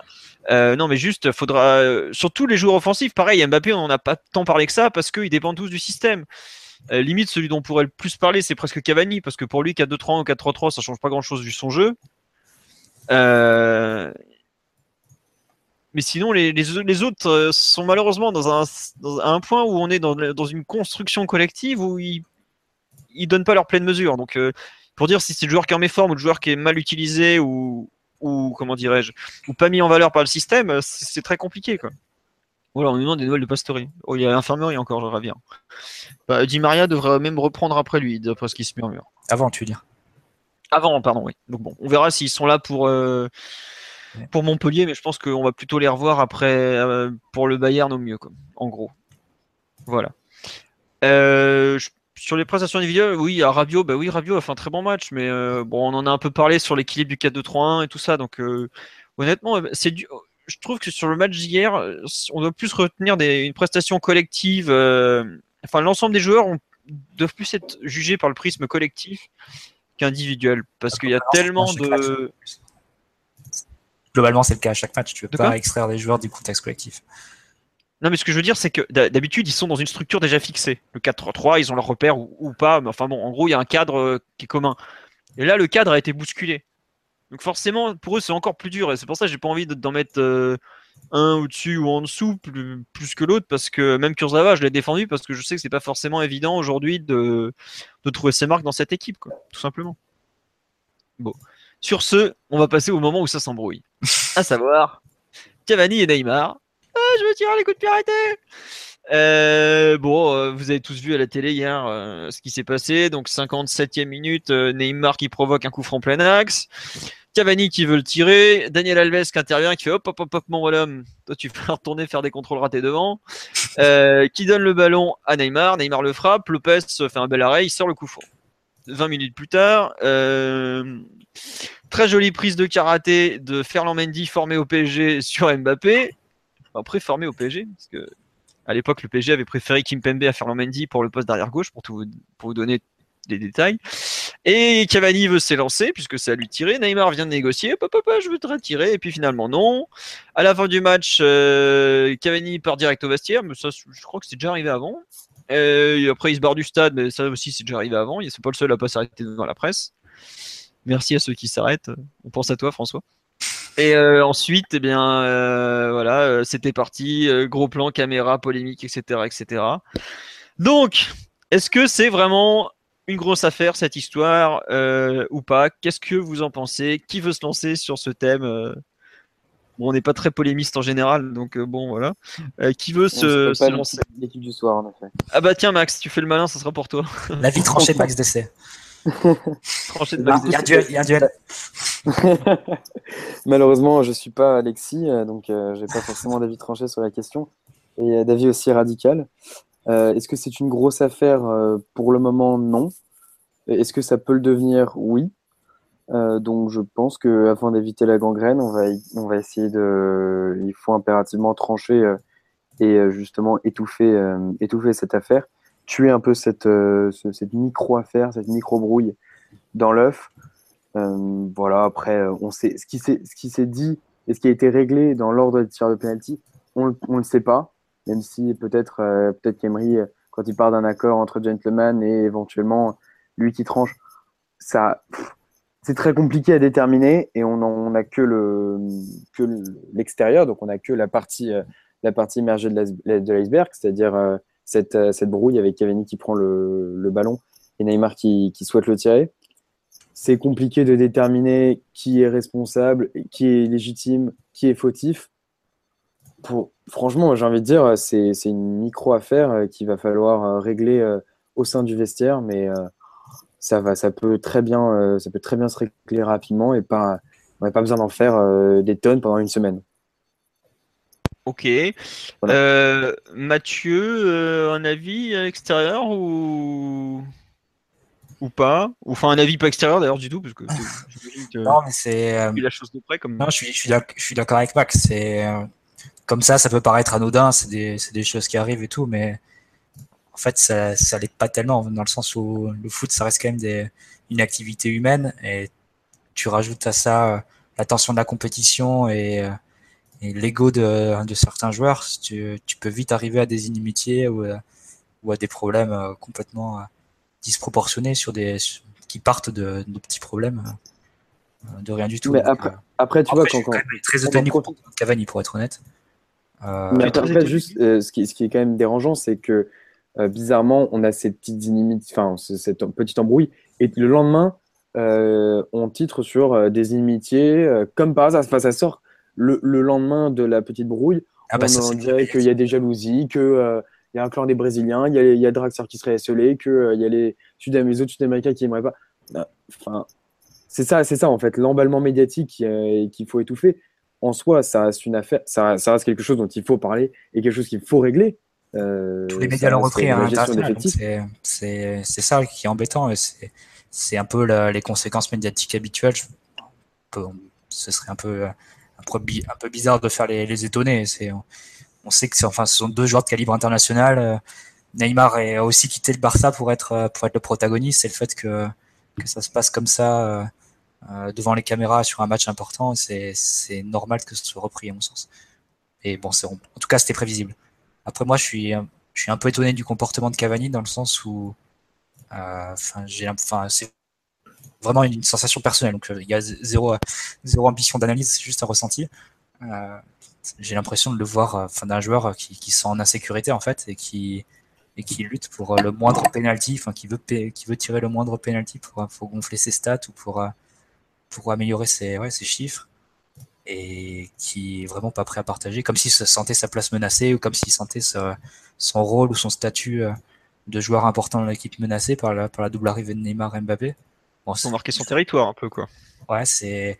Enfin, ça me semble vraiment très étrange de le voir euh, s'accrocher comme ça pour tous les pénaux. Enfin, même, même Messi, enfin, Messi qui est peut-être le plus grand de l'histoire ou enfin le plus grand du monde actuellement, ça c'est clair laisser parfois des pénalties à Neymar et pas les moindres. Enfin, le pénalty du 5-1 lors de, lors de la remontada, l'un des plus grands matchs de l'histoire du Barça.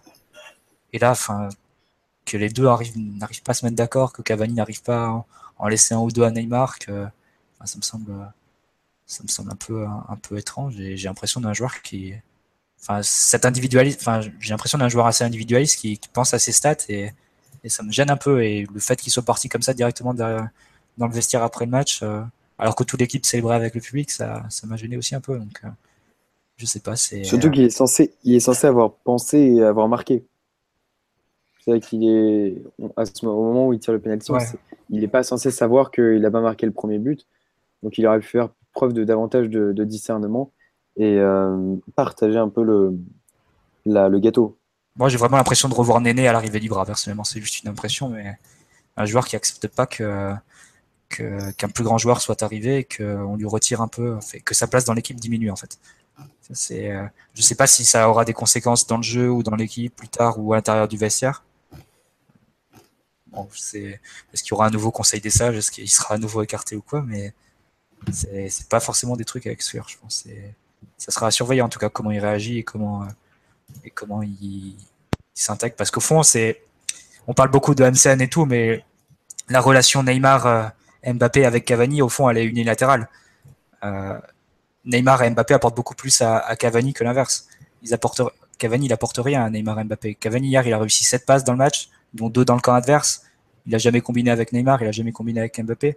Donc, au fond, les deux, ils n'ont pas besoin de lui pour exister, ils n'ont pas besoin de lui pour, pour marquer et créer du danger. Donc, euh, soit Cavani accepte et arrive à se fondre dans le moule, soit il sera rapidement écarté et, éjecté du 11 parce que les deux sont plus forts que lui déjà et n'ont pas besoin de lui de deux. Donc, euh, c'est, j'extrapole beaucoup. Hein, c'est, je vais pas non plus euh, surinterpréter cette, cette mais bon, c'est, c'est des conséquences qui sont possibles à mon avis. Ouais, euh, plusieurs réactions sur le live où il y a un peu de tout évidemment parce que ça fait beaucoup parler le sujet. ça a été la, news la plus lue du jour sur Culture PG par exemple. Voilà. pop, pop, pop, on nous dit dans le jeu, ils donnent pas l'impression de vouloir jouer ensemble, c'est très bizarre. Euh, on nous dit Neymar en coup franc, Cavani au péno. On nous parle d'un croquis d'Info Sport Plus qui nous ont fait visiblement une guerre des, gangs euh, ou presque. On nous dit Cavani doit tirer les pénaux, ça paraît évident. Les deux hommes sont des hommes de caractère, c'est normal, euh, voire sain dans un groupe. sain, ça s'écrit qu'un A dans ce cas-là. Sinon, c'est autre chose. Euh, on nous dit Emery risque d'être sous pression avec cette histoire si Neymar vient se plaindre auprès de Nasser. Mais ça, après, on est déjà pratiquement dans la, politique et tout ça. Bon, on me demande il n'y avait pas eu une, soi-disant réunion pour assurer Cavani avant Glasgow? C'était avant Metz et c'était surtout euh, Emery plus que la discussion avec Neymar, qui visiblement était un peu euh, pas fantasmé, mais pas loin en tout cas. on nous dit Neymar a quitté le Barça pour être l'homme à tout faire. Les pénaux, ça compte forcément. Donc, visiblement, il y a gros, il y a beaucoup de comment dire d'avis différents sur cette affaire. Euh, oui, effectivement, on nous rappelle que Loïc Tanzi a dit que d'après euh, ces informations, en gros, Cavani savait au moment du penalty qu'il avait qu'il n'avait pas marqué et que quand Neymar est venu lui demander le ballon, il a dit bah non, je tire puisque j'ai pas marqué avant en fait. J'avoue que j'ai un peu de mal à croire cette version. Je, ne vais pas me cacher. autant euh, c'est pas je critique pas tout le travail de Loïc Tanzi qui est un excellent journaliste, mais ce coup du Cavani était au courant qu'il avait que c'était refusé, voilà. bon, euh, on nous dit Cavani dans le jeu c'est zéro pointé, il sait que, que marquer des buts, il sait pas faire grand chose d'autre. mais c'est marquer, c'est toujours ce qu'il y a de plus dur en football, on vous rappelle quand même. Euh, moi, il y a un truc en fait sur lequel je voudrais revenir. Euh, je vous promets, c'est un avis un peu paradoxal, c'est que je suis super content que ça soit arrivé déjà en fait, parce que c'est un truc à la con, parce que ça va forcément se poser la question à un moment ou à un autre. Qu'aujourd'hui, on est dans une phase de construction du jeu, on sort d'un mauvais match euh, contre euh, Lyon, parce que je trouve qu'on a fait un mauvais match. En tout cas, on, a passé, on a débattu pendant plus d'une demi-heure sur le 4-2-3-1, le fait qu'on est en construction, que c'était pas terrible. Euh, ça occupe l'espace médiatique avec un faux événement qu'il faut, enfin avec un problème qu'on doit résoudre. À savoir qu'on savait forcément qu'à un moment il y avait ce genre de, truc à la con, parce que c'est franchement des trucs à la con, ça allait se poser la question. Maintenant, on est les deux pieds dedans. Il va falloir résoudre le truc pour de bon. Emery l'a dit bon, soit ils se mettent d'accord, soit je vais trancher. Euh... Bah voilà, ça y est, on est dedans. C'est un truc qui va forcément euh, arriver. Les pénalties, euh, on en parlait avant l'émission pour te vous dire avec Mathieu, il disait on est pratiquement parti sur un, rythme d'un penalty, un, match, un un match sur deux, pardon. Il n'y a pas de raison que ça s'arrête vu la domination du PSG, le profil très déséquilibrant des joueurs, euh, le fait que les équipes jouent très bas face à nous. Donc souvent dans leur surface et ont tendance à faire des fautes, ça va se reproduire. Autant qu'on gère ça maintenant, qu'on que ça s'envenime pas, parce que si ça s'envenime, par contre, ça va être un, truc impossible à gérer toute la saison. Et puis voilà, on va, pouvoir passer à autre chose. Après, moi j'avoue que quand Cavani vient chercher un coup franc aux 20 mètres, euh, alors que bah, c'est Neymar qui va se le chercher tout seul en faisant 30 mètres balle au pied, j'avoue que je lui fais mais qu'est-ce que tu viens faire là quoi? Pareil quand il y a euh, il s'appelle quand il y a Neymar qui vient chercher son penalty devant Cavani, à ce moment-là, je trouve que c'est pas forcément très malin. Alors après qu'ils se mettent d'accord tous les deux, et puis voilà, on va pouvoir avancer, mais au moins c'est bien, c'est fait, et on va pouvoir passer à autre chose. En gros, mon état d'esprit par rapport à ça. Voilà, mais bon. Euh, Ryan, euh, toi qui as un avis extérieur sur la chose, qui est habitué au vestiaire à très gros égaux avec un la question se pose pas au Real hein, quand même. La question se pose pas du tout au Real Madrid. Ouais, parce qu'au Real, il y, a, il y a une hiérarchie euh, qui est claire en fait. Je pense qu'il n'y a personne qui peut arriver, euh, qui, est arrivé dans le vestiaire du Real avec un statut supérieur à Ronaldo. Même quand Bale est arrivé, il arrivé d'une grande saison en première ligue, mais il est arrivé euh, et en Cristiano Ronaldo quoi. Dans l'effectif, il n'y a pas de contestation possible. Là, c'est une situation différente quand même à Paris parce que Cavani, c'est un joueur qui a une vision de lui-même et qui a un ressenti de lui-même, qui se perçoit comme le leader de l'équipe, qui pense certainement qu'il a pris des responsabilités et qu'il a été le moteur de l'équipe la saison dernière, qui, qui sent quand même fort de sa saison en termes de production, qui pense que, je à, juste titre, a fait une grande saison.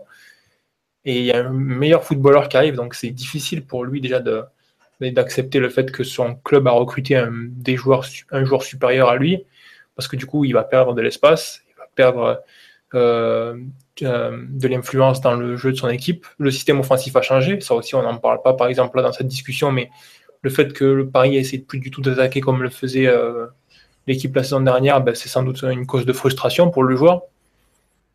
Donc il y a plein d'éléments qui font que il est sans doute, comme tu disais tout à l'heure Mathieu, en train d'essayer de, défendre son territoire et c'est pas facile, c'est pas forcément évident à gérer. C'est sûr que Neymar, c'est un joueur incontestablement supérieur, mais voilà, je pense qu'il y a aussi une, certaine intelligence à montrer de son côté-là.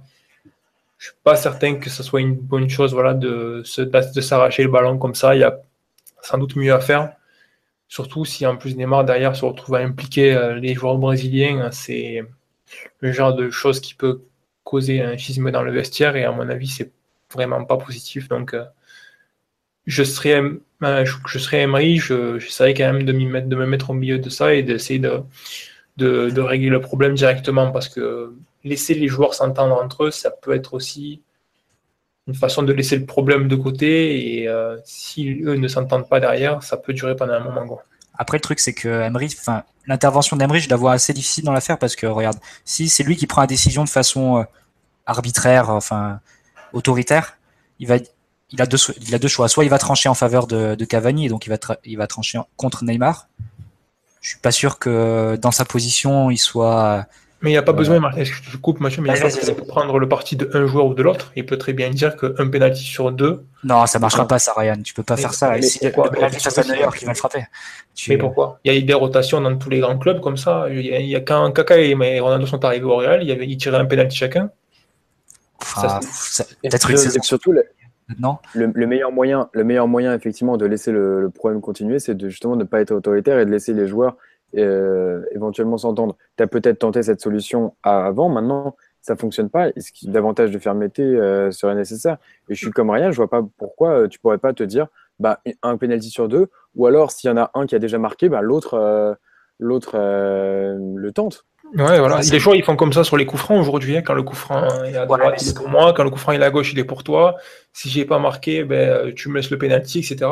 Parce que bon, voilà, il n'y aura pas de hein. Dans, un gros match, dans un gros match comme ça, je sais pas si ça, ça peut s'appliquer. Je pense qu'il y aura forcément. Euh, enfin, Messi, il laisse pas un gros penalty dans, dans un gros match, euh, à part forcément l'exception de la remontada et tout. Mais enfin, je sais pas, c'est. C'est genre d'arrangement, tu le fais à 4-0 quand tu. Enfin, tu, tu, le fais quand tu mènes 4-0 face à Bordeaux, quoi. Ou, face à ou, alors, ou, alors, la solution la plus. Enfin, c'est qu'à chaque match, tu détermines, euh, c'est toi qui vas tirer, c'est toi qui vas tirer, c'est toi qui vas tirer. Et effectivement, tu fais le, le coup un match sur deux, mais. En fait, la solution, c'est de, de, recruter Fabinho, mais là, pour le coup, tu lui, tu lui aurais donné. encore, tu peux pas avoir, tu peux pas avoir une solution où c'est un joueur qui va tout prendre. Tu peux pas dire euh, à Cavani, bon, ben, alors je pense que Neymar tout, et tu peux pas dire à Neymar, euh, ouais, ben non, tu viens d'arriver, mais c'est Cavani qui tire tout. Oui, il ah faut, bah il faut donner euh, à chacun, il faut donner quelque chose. Donc moi, je bah, la meilleure possibilité. Il y a la solution. Comment? Excuse-moi, juste, je vous donne la solution qu'avait choisi Dortmund il y a quelques années, parce que on était complètement naze au penaud. Excusez-moi, je dis on quand je parle de Dortmund. Euh, en gros, ils avaient une liste et à chaque fois qu'il y avait un mec qui ratait, il passait au suivant. Et en gros, bah, tant que le mec réussit, il continue. Et puis bah, le jour où il, paie, il rate, bah, on était passé au suivant. Ouais, mais ça, ça renforce pas trop l'auto-estime euh, de, des joueurs. Ah là, pour le, pour le cas, pour, ces joueurs-là, pour, pour des joueurs qui sont pas très bons en tireur de penalty, je te dirais ok parce que ils ont une perception d'eux-mêmes où ils vont dire que je suis pas un très bon joueur, ben, j'ai ma opportunité et si, et si, si, je la, si je la saisis, ben, je mérite d'en avoir une autre. Mais si je la saisis pas, bon, ben, je peux comprendre parce que je suis pas très bon techniquement. C'est pas un exercice qui m'a réussi. Là, ce sont deux très bons tireurs de penalty. Donc, il faut, euh, il faut mettre en place quelque chose qui va convenir aux deux. Et voilà, il faut de la diplomatie. De toute façon, dans un vestiaire, il, il faut toujours donner un, petit peu à chaque joueur. Quoi. Ça peut pas aller dans une seule direction. Moi, je, pense, que, le système de rotation automatique comme ça, ça, je le trouve un peu dangereux. Je pense que l'idée, c'est plus d'avoir un tireur attitré numéro 1 il n'y a pas de solution idéale. Gracieusement sur certains matchs. Il n'y a pas de solution idéale. Même Mbappé, il aura sans doute envie de tirer les pénalties et il regarde ça d'un œil euh, attentif pour l'instant. Peut-être dans 6 mois ou 8 mois ou dans une saison, euh, on sera plus aussi attentiste. Mais voilà, il n'y a pas de solution idéale. Mais moi, je pense que voilà, s'il y avait une chose à faire, ça serait une rotation. Comme ça se fait sur les coups francs, comme ça se fait sur plein de choses. Bah, le truc, c'est que le coup franc, tu peux en avoir 3-4 par match. Un penalty, tu en as un tous les 2-3 matchs. Est-ce que tu vas forcément te souvenir qu'il avait tiré la dernière fois il y a 4 journées, peut-être avant une oh, les, joueurs, ça, les joueurs s'en souviennent, ça, c'est pas un problème. Hein. Je sais pas. Mais par exemple, le prochain, le, prochain penalty, ça va être très intéressant de voir ce qui va se passer. Mais le prochain penalty, je trouve que tu aurais tendance à le, plutôt à le donner à Neymar. Si tu veux être un peu euh, dans la diplomatie. Faut le donner à Kurzawa. Faut le mettre en confiance. Je sais pas ce que vous en pensez, hein, mais pour moi, tu... si tu, veux être un petit peu euh, conciliant et arranger tout le monde, tu le donnes à, Neymar avec l'idée que bah, Cavani t'attend ton tour. Le prochain, ce sera pour toi. À voir après ce qu'ils vont décider. Emery a dit qu'ils allaient en parler en interne. Le mieux, c'est que les deux joueurs se mettent d'accord quand même. Mais quand les joueurs ils vont en parler, qu'est-ce que tu crois qu'ils vont dire? Ils vont dire bon, ben, on va s'entendre, toi, tu vas tirer, on en tire un chacun, ou un sur deux, ou tu vois. Il n'y a aucun joueur qui va dire à l'autre, euh, peut-être qu'ils vont se le dire, mais le terrain d'entente, ça va être couper la poire en deux de toute façon. Voilà, c'est ça. Je pense, je pense que Emery peut pas désigner de façon arbitraire un tireur euh, unique, parce que qu'il aille dans le sens de l'un ou de l'autre, ça posera des problèmes. S'il va dans le sens de Cavani, bah, tu mets Neymar à dos et c'est peut-être le joueur qui a le plus de, peut-être potentiellement le seul joueur qui a, qui a, droit de regard sur son avenir au, club l'an prochain. Donc ce serait un peu, un peu idiot de, de se le mettre à dos. Et si tu vas dans le sens de Neymar, tu, tu atteins fortement l'ego de Cavani qui a l'air de, d'être assez, euh, comment dire, susceptible cette saison et fragile. Donc euh, c'est pas une bonne chose à faire non plus. L'idéal c'est que les deux se parlent et qu'ils règlent ça entre eux. Et c'est, c'est, franchement, ça devrait pas être trop difficile entre adultes, mais normalement, c'est pas, enfin, c'est une situation où je vois pas une intervention euh, autoritaire de l'entraîneur qui imposerait leur, euh, ses vues aux deux autres qui ont un statut qui est, qui est important et qui ont, qui ont des égaux qui sont importants et tout. Mais ça, typiquement, c'est une situation que seul Ancelotti peut, peut gérer de toute façon. Ça, c'est... il va convaincre les deux, il va, il va leur donner. là, il est un peu en galère du côté de Munich. Tu peux, tu peux, lui, tu peux lui, rendre des services. Je suis pas sûr qu'il, qu'il reste encore très longtemps là-bas. Euh, tiens, on nous relance sur un autre, autre chose. on nous demande vous parlez du fait, est-ce que, enfin c'est une question, mais vous parlez du fait que c'est complètement inacceptable la manière dont ont agi Alves et Neymar à arracher le ballon des mains. Est-ce qu'effectivement la, la première scène autour du coup franc est pas peut-être la plus, euh, la plus, ah, comment dire Complètement, parce que c'est pour Cavani, c'est sans doute la sensation qu'il y a des joueurs qui sont voilà, qui sont prêts à lui tourner le dos pour, euh, pour aider leur coéquipier brésilien. Donc c'est ça, c'est ça dont je parlais tout à l'heure quand je disais qu'il pouvait y avoir une espèce de, de cassure dans le vestiaire. Si, commence à avoir, si un joueur comme Cavani commence à avoir la sensation que il y, a des, il y a des joueurs dans le vestiaire qui vont délibérément euh, travailler contre lui sur certaines situations, ça peut être très problématique. Hein. Moi, je pense que c'est vraiment pas quelque chose qu'il faut prendre à la légère. Le truc, c'est que Cavani n'est pas forcément, et enfin, d'après ce qu'on sait, c'est pas forcément quelqu'un très, très intégré au vestiaire. Enfin, il n'a pas forcément des appuis euh, très importants. Et je pense que les joueurs euh, à côté sont plus à même de, rouler euh, euh, pour Neymar que pour, que pour Cavani s'il devait avoir un, un, choix à faire entre les deux. Donc euh, c'est ça aussi la difficulté de Cavani, c'est que faut pas non plus aller contre, contre les Brésiliens parce que c'est peut-être eux qui tiennent le vestiaire aujourd'hui. Donc, Justement, de, ce point de vue-là, c'est-à-dire que on a l'impression que Cavani il a plus à perdre qu'autre chose. et donc il va, il va, falloir que soit il soit conciliant, soit il se met le vestiaire à dos. il va falloir qu'il soit un peu intelligent, qu'il soit un peu plus, il ait plus de lucidité que que ce, que ce qu'il n'a eu hier. Et, c'est, et en ça, on voit des gens qui sont un peu choqués du fait que, que Neymar, de l'attitude de Neymar, mais euh, on peut également parler de celle de Cavani avec le coup franc. C'est que Cavani, il faut juste qu'il se calme et qu'il. On, a évoqué la frustration, elle est forcément. Euh, elle existe, et il faut juste qu'il arrive à canaliser cette frustration pour ne pas empiéter sur, euh, sur Neymar et sur les, plates-bandes de Neymar vis-à-vis des coups francs euh, voilà, simplement, il faut qu'il fasse preuve d'un peu plus de, de, jugeote. Sinon, il va, il va perdre l'adhésion du, du, vestiaire. Il est, il est un peu en mode seul contre tous. Donc, c'est pour ça qu'on dit qu'il a plus à perdre. Il n'est pas, il est pas hum, forcément euh, détesté par le vestiaire, mais il est, euh, il est dans une position inconfortable où il est simplement le, il n'a pas de marge de manœuvre, de négociation. Bah, après, c'est un peu l'histoire de, son, de, sa carrière à, Paris, pardon. Il a, aujourd'hui, il se retrouve de nouveau à lutter avec une sorte de nouvel Ibra, quoi. Ouais, mais pourquoi Après, il a au moins Parce que c'est pas un joueur de ce calibre, ouais, ouais. Voilà, juste euh, aujourd'hui, la seule différence avec ce qu'il a vécu avec Ibra, c'est qu'il joue au moins à son poste. À l'époque, il jouait même pas vraiment à son poste. Mais euh, oui, excuse-moi. C'est pas un joueur du calibre d'Ibra ou Neymar qui peut se permettre d'avoir euh, de tels desiderata et de, de se croire, enfin, de se dire un élément numéro un d'un effectif qui comprend un joueur comme Neymar. Ouais, mais ça, ça, reste difficile, ça reste difficile à accepter pour le joueur, surtout. Bien évidemment. Moi, je suis le premier, je suis le premier, par exemple, à dire que pour le bien du PSG, il faudrait que, euh, d'une façon ou d'une autre, Emery il arrive à déplacer Cavani euh, sur un poste, on va dire, d'attaquant droit. Mais il faut quand même reconnaître que c'est difficile à faire parce qu'il y a l'auto-estime du joueur, il y a la, la vision qu'il a lui-même, il y a ce qu'il a apporté au PSG la saison dernière, c'est c'est pas quelque chose que tu peux faire facilement. Et en plus de ça, on parle. Il y a un autre euh, point aussi à mentionner, c'est qu'on parle d'un attaquant uruguayen quand même, qui est quand même euh, qui est une nation de football avec une certaine fierté, une certaine vision de, soi qui est particulière.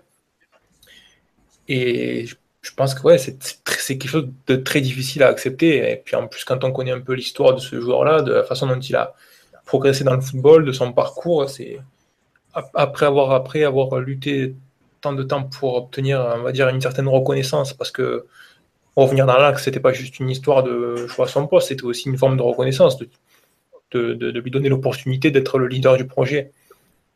Mais là, si on lui enlève, euh, si on commence à lui enlever certaines choses de manière arbitraire, euh, ça va être compliqué. Quoi. Donc moi, je, comprends que le joueur il soit, il lutte par rapport à ça. Mais après, je pense que vraiment l'entraîneur a besoin de se mettre là-dedans. Hein. Pour moi, Emery, il a tout à perdre à rester euh, à se distancier de ces problèmes-là. Oui. Et globalement, tu, sais que par rapport au vestiaire, je pense que c'est peut Cavani a probablement plus à espérer d'Emery que du reste du, groupe. Hein. Oui. Parce que s'il y a un mec qui lui a, qui lui a fait confiance, qui l'a relancé et qui lui a donné un peu les clés, c'est de tous les mecs qui sont passés à Paris, c'est clairement Emery. Hein. Ah bah plus que ça, c'est il a construit l'équipe autour de lui et quasiment toutes les décisions qu'il a prises l'an dernier, c'était elles étaient dans le but de, maximiser la capacité de Cavani à, marquer des buts et, à gommer au maximum ses lacunes dans le jeu dans le jeu court et dans les combinaisons. C'était que ce soit les latéraux très hauts, le, Di Maria dans l'axe, Verratti plus haut, tout ça, c'est des décisions qui qui étaient dans le but de favoriser euh, le fait que Cavani marque des buts et, ou le fait qu'on voit le moins possible ses défauts. Donc euh, effectivement, Emery, c'est celui qui a sans doute, euh, il a fait beaucoup pour, pour Cavani euh, dans sa carrière. D'où l'idée qu'une transition et qu'une rotation seraient finalement les, les, les, conclusions les plus logiques, les plus légitimes et les plus adéquates à la situation ambiante. Après, le truc, c'est que, enfin, on peut le regretter, on peut dire que c'est l'individualisation du foot, que c'est euh, le foot spectacle. On va, pas, va pas commencer à regretter l'individualisation du foot en 2017. on peut faire un on peut faire un discours très qualifié du football, mais il y a trop d'argent aussi, Mathieu. Aujourd'hui, l'emblème du PSG, qu'on le veuille ou non, c'est Neymar. Mathieu, Mathieu Lata. Je vais me faire une tresse. Euh, mais non, mais aujourd'hui, l'emblème du PSG, c'est Neymar. Et si Neymar est parti, quelque part, c'est aussi pour quitter l'ombre de Messi, c'est pour avoir le rôle, le premier rôle à lui seul. Et ça passe aussi par ce genre de truc très symbolique, mais tirer les coups de pied arrêtés, être le patron d'équipe, marquer un penalty euh, décisif qui te donne la victoire en fin de match. Tout ça, c'est ce, genre de, de coup pour, euh, que, que, Neymar est venu chercher à Paris. Et, quelque part, le club s'est aussi plié à ça. C'est, c'est une sorte de, d'échange de bons procédés entre les deux. Le club s'est dit, OK, tu viens, tu viens à Paris, on te, tu nous amènes la Ligue des Champions, on te porte au ballon d'or. Quoi. C'était un peu ça le, le contrat entre les deux. Et ça, s'est matérialisé d'une sorte que qu'aujourd'hui Neymar c'est l'emblème du, du PSG, c'est lui qui qu'on projette sur la Tour Eiffel, c'est pas Cavani. Euh, enfin, c'est lui euh, dont on décline tous les produits dérivés, euh, les casquettes, etc., etc. Et je pense que c'est un enjeu d'image aussi pour le club. Et, Cavani, s'il va contre ça, il, il va pas non seulement contre le groupe, mais il va aussi contre le sens de l'histoire et il va contre la politique du club. Donc, je pense que d'une manière ou une autre, il est, condamné à, à soit trouver une conciliation et un terrain d'entente avec Neymar, soit à partir au bout d'un moment. Donc, euh, quelque part, l'alternative, elle est assez simple. Bah ouais, non, juste euh, là sur le, live, on pose une autre question, parce qu'on a beaucoup parlé d'Emery, tout ça, mais euh, on nous demande le capitaine, il sert à quoi? Qu'est-ce que vous en pensez de ce. Ah, c'est de se mettre au milieu de Ouais, déjà, il est en tant que Brésilien, je pense qu'il sera plus tiraillé du côté de Neymar. Et puis, euh, c'est pas forcément un capitaine, ça veut pas forcément dire trancher sur tout et avoir. Euh, il peut avoir un avis, mais là, ça me semble être quand même quelque chose qui est éloigné de son rôle. Quoi. C'est, c'est les, les, joueurs qui doivent s'entendre et l'entraîneur qui doit également s'en mêler. C'est pas. Il y a, déjà, il y a suffisamment de, points de vue différents. Là. Il y a trois personnes, deux personnes qui ne veulent pas la même chose. Il y a une troisième personne qui doit s'en mêler. Si en plus on en rajoute une quatrième, Non, non, d'accord. Non, mais c'est non, mais c'est vrai que la question du capitaine, euh, elle est légitime aussi, puisque c'est quand même censé être un mec important dans. Enfin, voilà. Mais bon. Oui, mais quelle pertinence ça a pour le capitaine de venir se mettre dans ce dans cette discussion Il bah peut avoir un avis, mais il pourra pas trancher. Je veux dire, il n'a pas l'autorité pour dire tel ou tel ah, joueur qui tirer les pénalties. On a vu dans le passé. C'est l'entraîneur qui l'a et les joueurs, c'est tout. on a vu dans le passé à Paris les conseils des sages prendre de, vraies décisions concernant Cavani. Hein. C'est un peu eux qui, que ce soit Thiago Silva, Ibra, Mota et Matuidi, qui l'avaient poussé sur le banc il y a, il y a un an et demi avec Laurent Blanc, au sortir de l'hiver 2016. aussi pour des problèmes collectifs et des problèmes de vie de groupe. Donc, c'est bon, c'est Bon, après, je pense que ça ira pas jusque-là et ça, c'est quand même des problèmes qui peuvent se résoudre. enfin, tu sais, ce qui s'est passé hier avec. Enfin, excuse-moi, je te coupe, mais ce qui s'est passé hier avec Alves, c'était un peu un conseil des sages improvisé sur le terrain. Non, mais aujourd'hui, euh, avec Alves, Alves est un capitaine officieux du PSG aujourd'hui, très clairement. Il est arrivé, il a pris les choses en main direct. Voilà, euh, tu... Matuidi ou Ibrahim Maxwell ont été remplacés par Neymar et, Daniel Alves, si tu veux, si tu veux poursuivre le. C'est ça, ouais. Ah, complètement.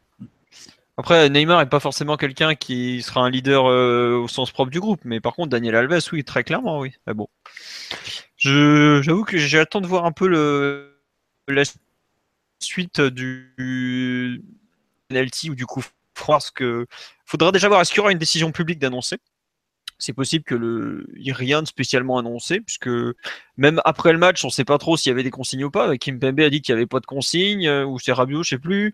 Emery avait dit avant la rencontre, premier euh, penalty Cavani, s'il y en a un deuxième, ça sera peut-être, ça sera Neymar. Enfin, il avait dit, je suis sûr que ça serait Neymar qui le tirer dans le sens Cavani lui donnera. Euh, est-ce qu'il y avait vraiment des consignes? On n'est pas sûr. Est-ce qu'il y en aura l'avenir? Comment ils vont pouvoir gérer ça? Bon, Comment ça se passe sur cette euh, dernier truc sur cette affaire ou? Non, mais euh, comme tu dis, voilà, à la fin du podcast. Non, non, je pense que c'est euh, voilà, il faut, il faut que les joueurs s'entendent et comme tu dis, par contre, tu l'as fait remarquer quand tu es intervenu là-dessus au début de quand on a commencé à aborder le sujet, mais c'est vrai que c'est très bien quand même pour le PSG que ça arrive au milieu du mois de septembre et pas dans, dans deux ou trois mois. Bah, ça, ça me fait penser un peu au périscope d'Aurier. Savoir, tu sais que ce genre de conneries, ça te pendait au nez parce que euh, voilà. Mais ça nous est arrivé trois jours avant le PSG de Chelsea en Ligue des Champions.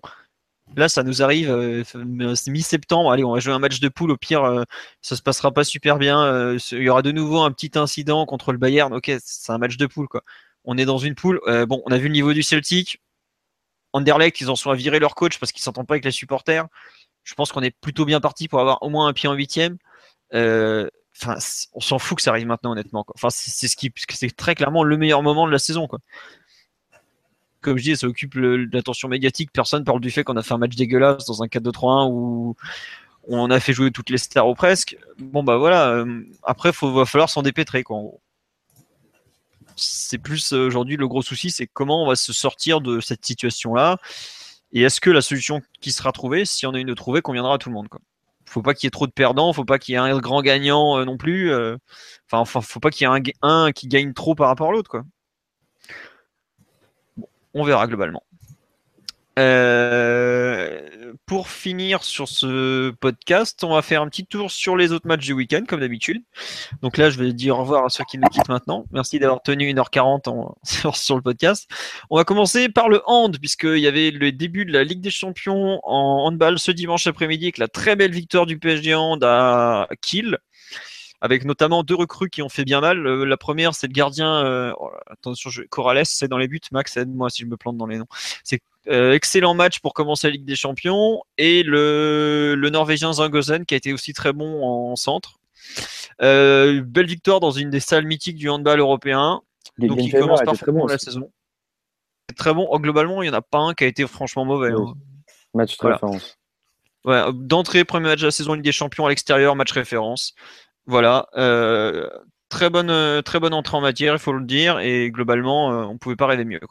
Le seul problème aujourd'hui dans le hand, c'est l'histoire des paris truqués de Karabatic, enfin des frères Karabatic, où ça pourrait se transformer en sanction avec le comment ça s'appelle la enfin le président de Montpellier qui s'en mêle, la Fédé qui est en train de réfléchir, tout ça. Bon. On verra, on verra comment ça va se finir. Pour l'instant, c'est en cours. Ensuite, on va passer à la réserve qui s'est imposée 4-1 au camp des loges contre Monceau. Encore une fois, beaucoup de, de comment dire, de, de, personnes importantes du staff qui étaient là. Heureusement qu'on a gagné parce qu'on est resté sur plusieurs mauvais résultats. Je crois qu'on avait, on en était sur trois matchs en victoire, un nul à la maison et deux défaites à l'extérieur. Alors les buts, euh, un doublé d'Elkumisti, un but de Diaby qui était rentré en jeu et un dernier but de je ne sais plus qui. Donc faudra m'excuser. Voilà, ça reviendra peut-être. Bon. Euh, on verra. Ensuite, les U19 se sont inclinés 2-1 du côté de Lens. Ils perdaient 2-0 au bout de 25 minutes dans ce match au sommet. Ils ont finalement perdu 2-1. Bon, ils avaient joué dans la semaine, en... enfin, ils avaient en partie joué dans la semaine en Youth League. On sait que tout ce qui est match autour de la Youth c'est jamais très simple. À voir sur la durée ce que ça va donner, mais c'est vrai que c'est un premier coup d'arrêt. Et enfin, les U17 se sont imposés 4-2 contre, pareil, je ne sais plus quelle équipe, c'était au camp des loges, il pleuvait des cordes, il y a eu un très bon compte rendu qui a été publié sur le site, par un des fidèles du site, comme toujours. Et donc, euh, bah, euh, ils en sont à 4 matchs, 4 victoires, mais encore une fois, ils ont joué un peu qu'une mi-temps. Donc euh, là, ils ont joué la première, mené 3-0, ils se sont fait rejoindre jusqu'à 3-2, et finalement, c'est le, premier but de, je crois que c'est Kalimundo qui marque le but du 4-2. Donc bah voilà, belle victoire, 4 matchs, 4 victoires, mais globalement, le coach n'est pas forcément très satisfait de toujours de ce qu'il voit en termes d'état d'esprit, notamment, à savoir le fait de jouer qu'une mi-temps sur deux. Et on nous demande, tiens, des nouvelles de le niveau de Kais Ruiz qui est arrivé du Barça, dont on parle beaucoup, qui a signé un contrat aspirant. Alors le PSG fait toute une com autour de cette signature de contrat. Honnêtement, c'est un non-événement total. enfin, le contrat, en fait, l'événement, c'est pas ce qui a été annoncé. L'événement, c'est qu'il y a un contrat pro qui est lié avec, et donc il bascule automatiquement professionnel. C'est ça le vrai événement. C'est pas du tout le contrat aspirant. Des contrats inspirants comme ça, il y en a des dizaines qui sont signés tous les ans en France, même des centaines. Euh, donc voilà. Tiens, euh, contre son camp, le dernier but en CFA. Merci, Tonio. Euh, donc, c'est pas un événement du tout. En revanche, c'est un bon jeune, c'est un très bon jeune, mais on parle d'un joueur de 16 ans. Voilà. Donc, euh, un joueur de 16 ans, ça reste un joueur, euh, je peux vous le dire, à 16 ans, Ganda est un joueur qu'on regardait en se disant, putain, lui, c'est la, c'est la graine de ballon d'or, quoi. Ou genre de choses. Donc, c'est voilà, c'est très bien, mais laissez-le grandir, laissez-le vivre, et je suis pas sûr que le surexposer médiatiquement soit la meilleure chose à faire même je suis à peu près sûr du contraire, vu les, exemples récents qu'on a eu, parce que pour un qui va s'en sortir de crack annoncé, combien vont se perdre en route et voilà, et on finit avec les féminines aussi, parce que c'est l'équipe de France qui joue en ce moment. Il y a Laura Georges qui a marqué ce soir, et euh, Sarr aussi qui a marqué chez, chez nos Parisiennes en sélection. Voilà. Bon. Sur ce, je vais vous souhaiter une bonne soirée. Merci à tous d'avoir suivi le podcast. Vous avez été jusqu'à 450 encore pour ce débrief de PSG Lyon. Prochain podcast euh, bah, lundi prochain, tout simplement, avec le débrief de PSG Montpellier, Montpellier PSG pardon, et la présentation euh, forcément du PSG Bayern, très attendu match euh, de, à venir. On vous remercie pour votre fidélité. Merci pour toutes les réactions sur live. Et pour ceux qui nous écouteront en replay, on espère que ça vous aura plu aussi, puisque vous n'aurez pas pu vous exprimer forcément sans replay. Fallait venir attendre. Allez, bonne soirée à tous et à lundi prochain.